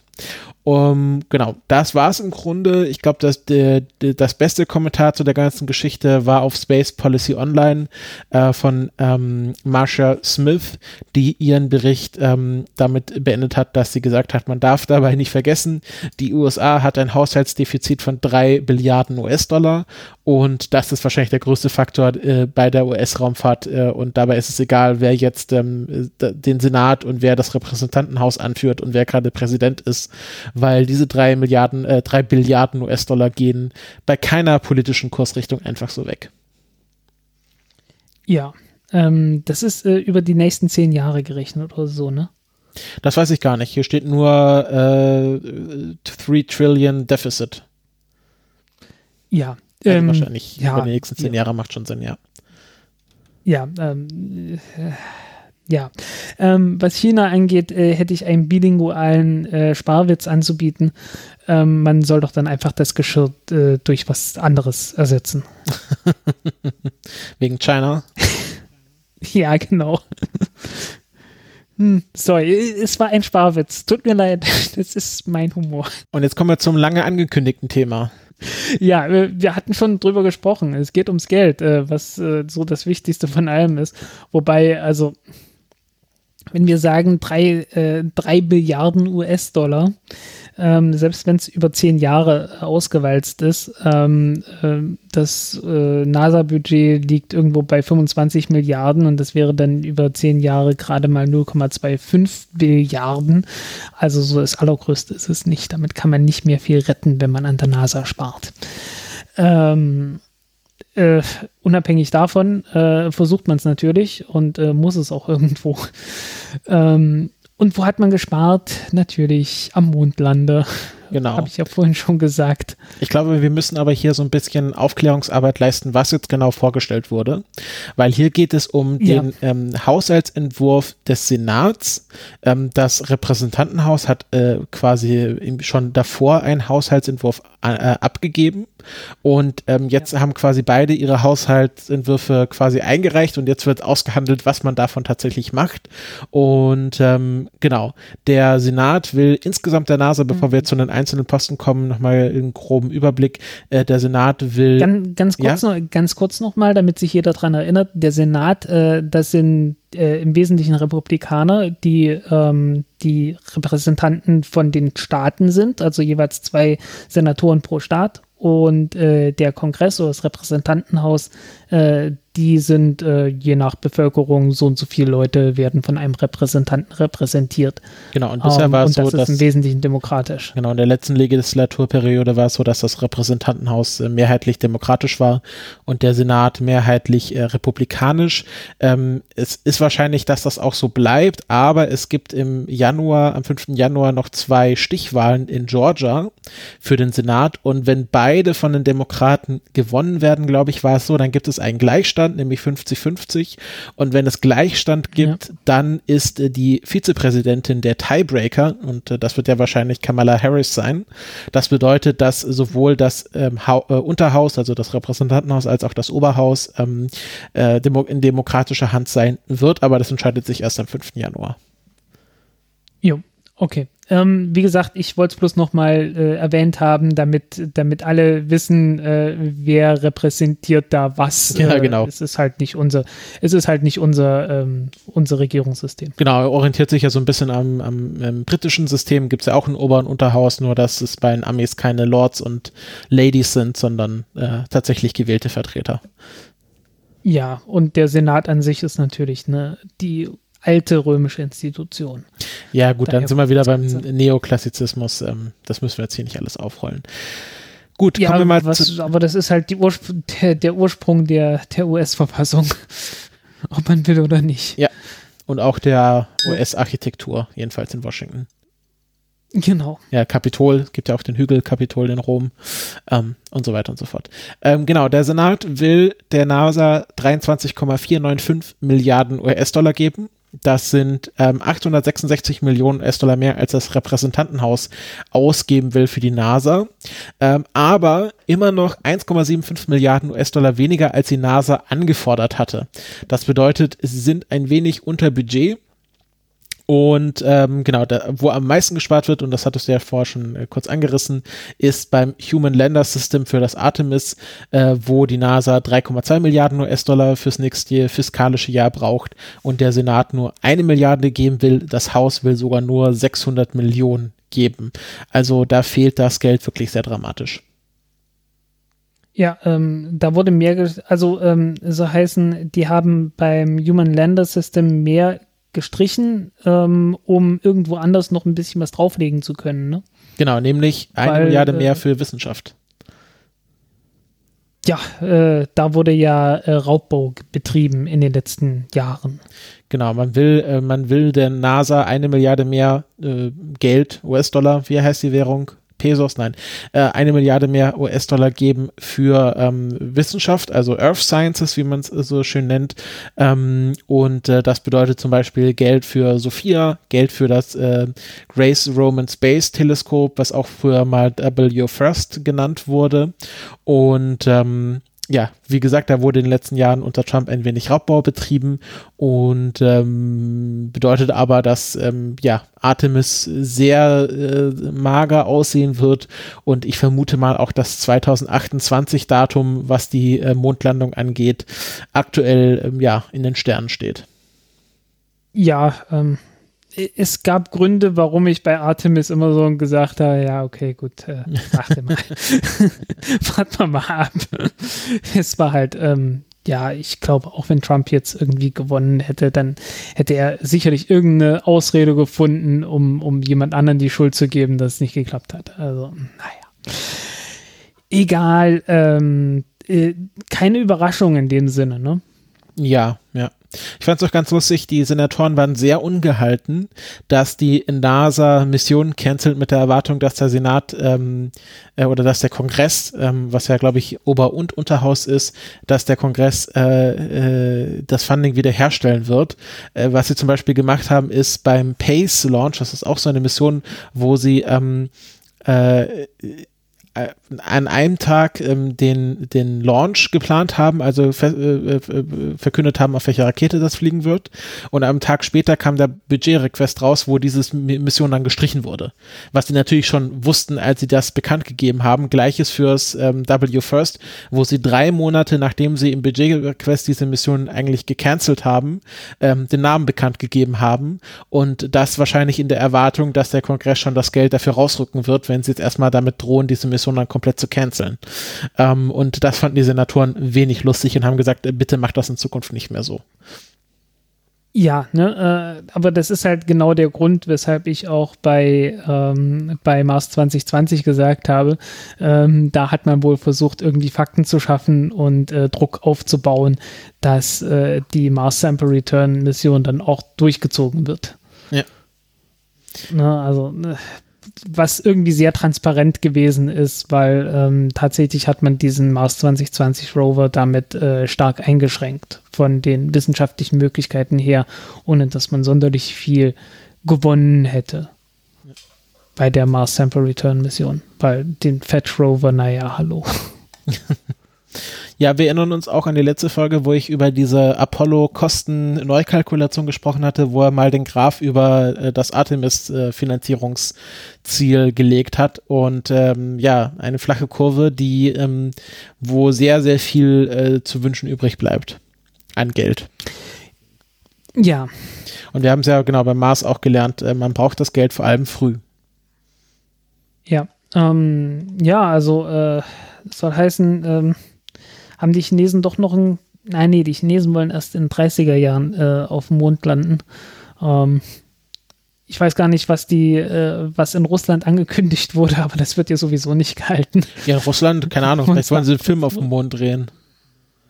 wer weiß, wer weiß. Ähm, ja, äh, also ich vermute ja, mal, ist, äh, also ich vermute mal, wenn das jetzt nicht irgendwie so eine Firma privat macht, werden wir das so äh, in den 20 Jahren vielleicht gar nicht mehr hinkriegen.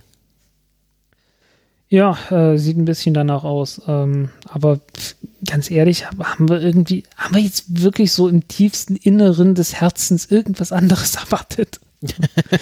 also in meinem tiefsten inneren Herzen habe ich das natürlich erwartet, aber ich sage mal im tiefsten Inneren meines, meiner Logik äh, dann vielleicht auch doch nicht. Es ist ja, halt, ne? es ja. ist halt, man kann sich jetzt darüber streiten, Trump oder Biden, äh, Ober-Unterhaus. Wenn das Geld einfach nicht da ist, dann ist das Geld einfach nicht da. Das, äh, das kann auch noch keine so demokratische Wahl herzaubern. Ja, ähm, ja, im Prinzip ist die, die USA ja nichts anderes als Westrussland, ne? Ähm, so vom, vom Zustand des Landes her es ist ja wirklich, äh, es ist ja wirklich langsam ziemlich Obwohl, katastrophal. Also sag mal, die Peaceful geworden. Transition of Power zwischen den äh, russischen Präsidenten verlief doch in den letzten 20 Jahren sehr geschmeidig. Ja, gut. ja, ähm, nee, aber also äh, die, die, die sozialen Verhältnisse in den USA sind halt wirklich äh, wieder ähm, wie in diesem Lied, das es da gab. Ne? Äh, äh, Whitey's on the Moon. Ne? Ja, Whitey's on the Moon. Man ist wirklich man ist wirklich wieder genau dort. Ah, es ist echt, ja, was soll man sagen? Time is a flat circle. Ja, ähm, gut. Ähm, mit diesem optimistischen Thema schmeißen wir euch aus der Sendung. Oh Gott. Ähm, haben wir nicht noch irgendwas Positives zu vermelden.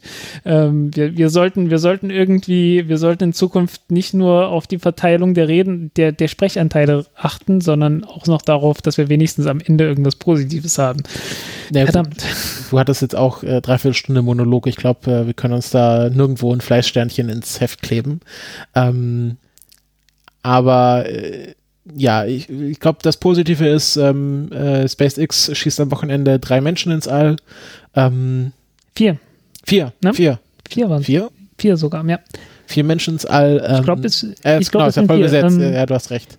Ich, ich habe auch, hab auch gehört, irgendwie äh, dadurch, dass man die Sitze ähm, etwas bequemer reingebaut hat in, die, in das Dragon-Raumschiff, äh, gibt es jetzt nicht mehr die Option für sieben Astronauten in der Kapsel.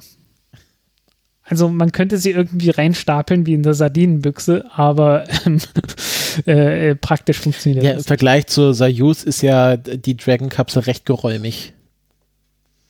Ja, ähm, also im Prinzip könnte man halt schon irgendwie sieben Leute da reinzwängen, aber es ist dann halt nicht mehr sehr angenehm, äh, insbesondere dann nicht mehr bei der Landung.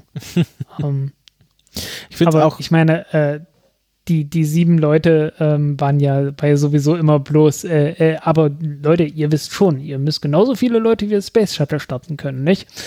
auch, wenn's, auch wenn niemand irgendwie begründen konnte, äh, was man damit auf der ISS anfangen soll, weil ähm, mehr als vier Leute, äh, ich meine, wie viele Leute dürfen? Elf Leute, ne? Dürfen auf der ISS bleiben, ne?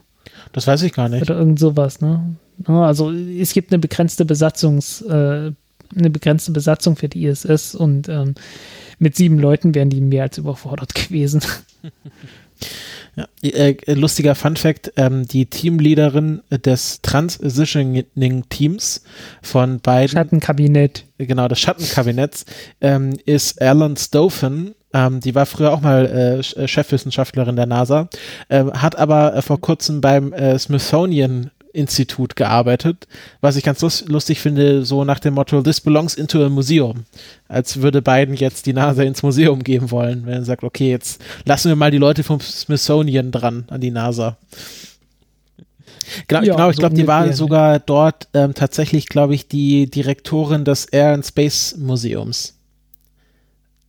Ja, irgendeine, irgendeine, irgendeine Verbindung möchte man dann ja schon haben. Ähm, ist ja nicht äh, so wie in Deutschland, wo die Ministerposten irgendwie nach ähm, ähm, verdammt äh, dieser wichtige Politiker hat noch keinen Posten. Ähm, Finanz- oder Innenministerium? Hm. Verkehrsministerium. Oh. ja, oder Verkehr. Ja, also, ne, ach Gott. Stell dir mal also, vor, das Thema Raumfahrt wäre dem Verkehrsministerium unterstellt. Jetzt, bei uns ist ja das Wirtschaftsministerium. Wirtschaft und Energie. Wirtschaft und Energie, genau. Ähm, ist das so viel besser? Ich weiß es nicht. Ich weiß auch nicht. Naja. Also wir, wir verlassen ähm, mit gemischten Fühlen diese Sendung, aber die hundertste Folge wird ein richtiger Knaller. Das kann ich euch jetzt schon versprechen. Und äh, jetzt haben wir hochgestapelt und äh, verabschieden uns damit in die Nacht. Tschüss. Tschüss.